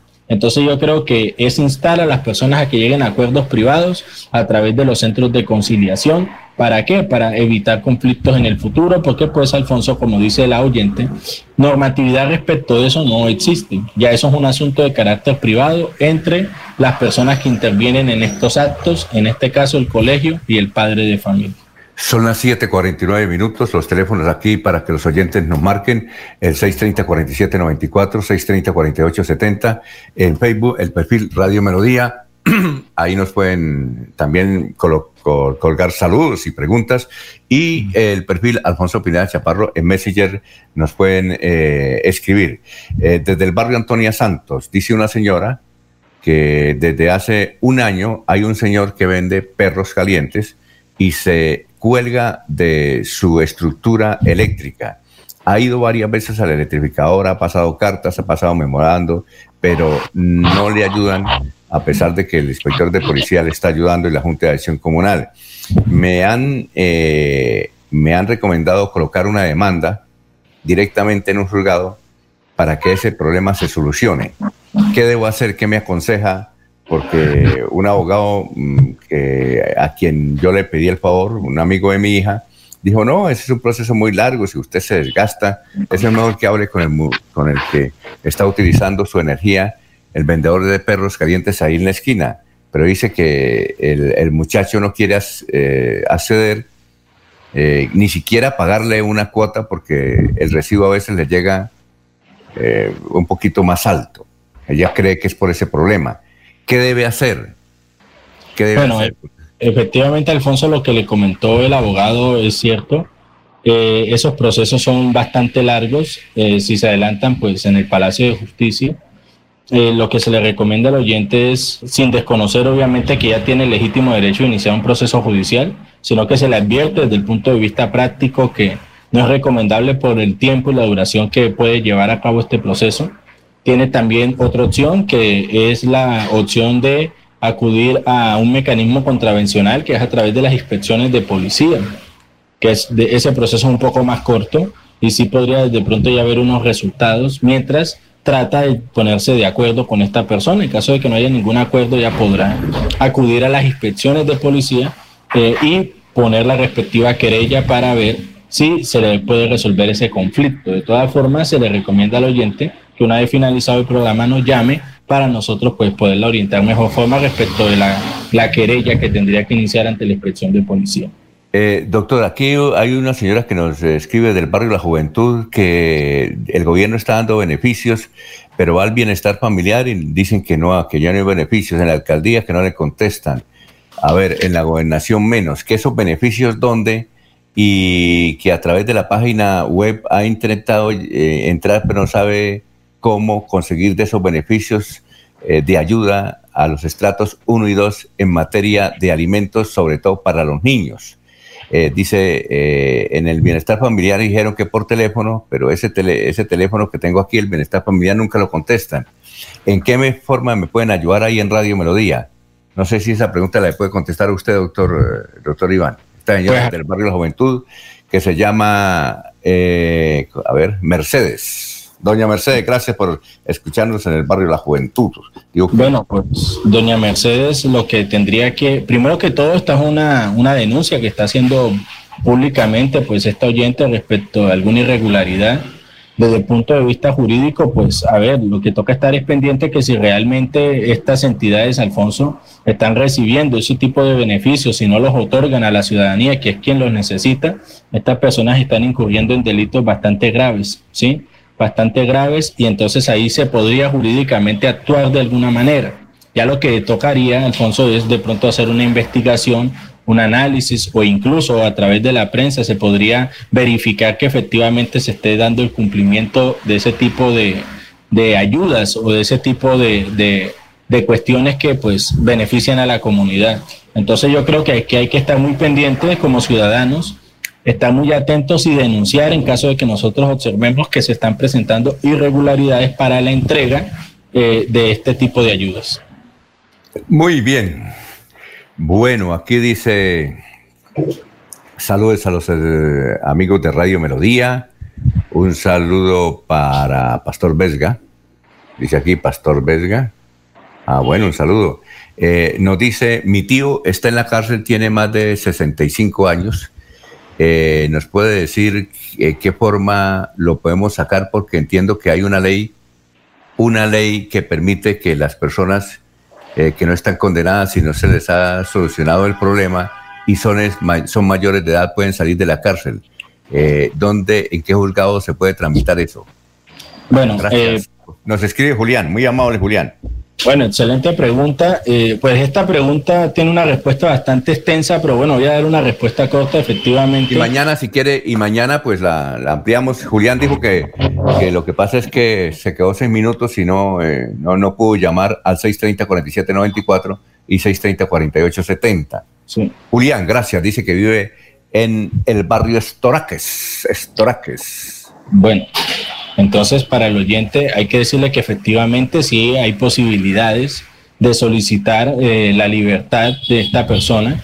Eh, eh, nuestra, nuestro Código del Procedimiento Penal establece varios subrogados penales que se pueden utilizar dependiendo del caso en concreto. Se trata de una persona mayor de la tercera edad, ¿sí? Y pues teniendo en cuenta ciertas circunstancias que establece la ley, nosotros eventualmente podríamos hacer esa solicitud tocaría ver qué tipo de delito es el que por el cual lo condenaron, si está apenas en trámite el proceso o si ya hay una sentencia en donde fue condenado.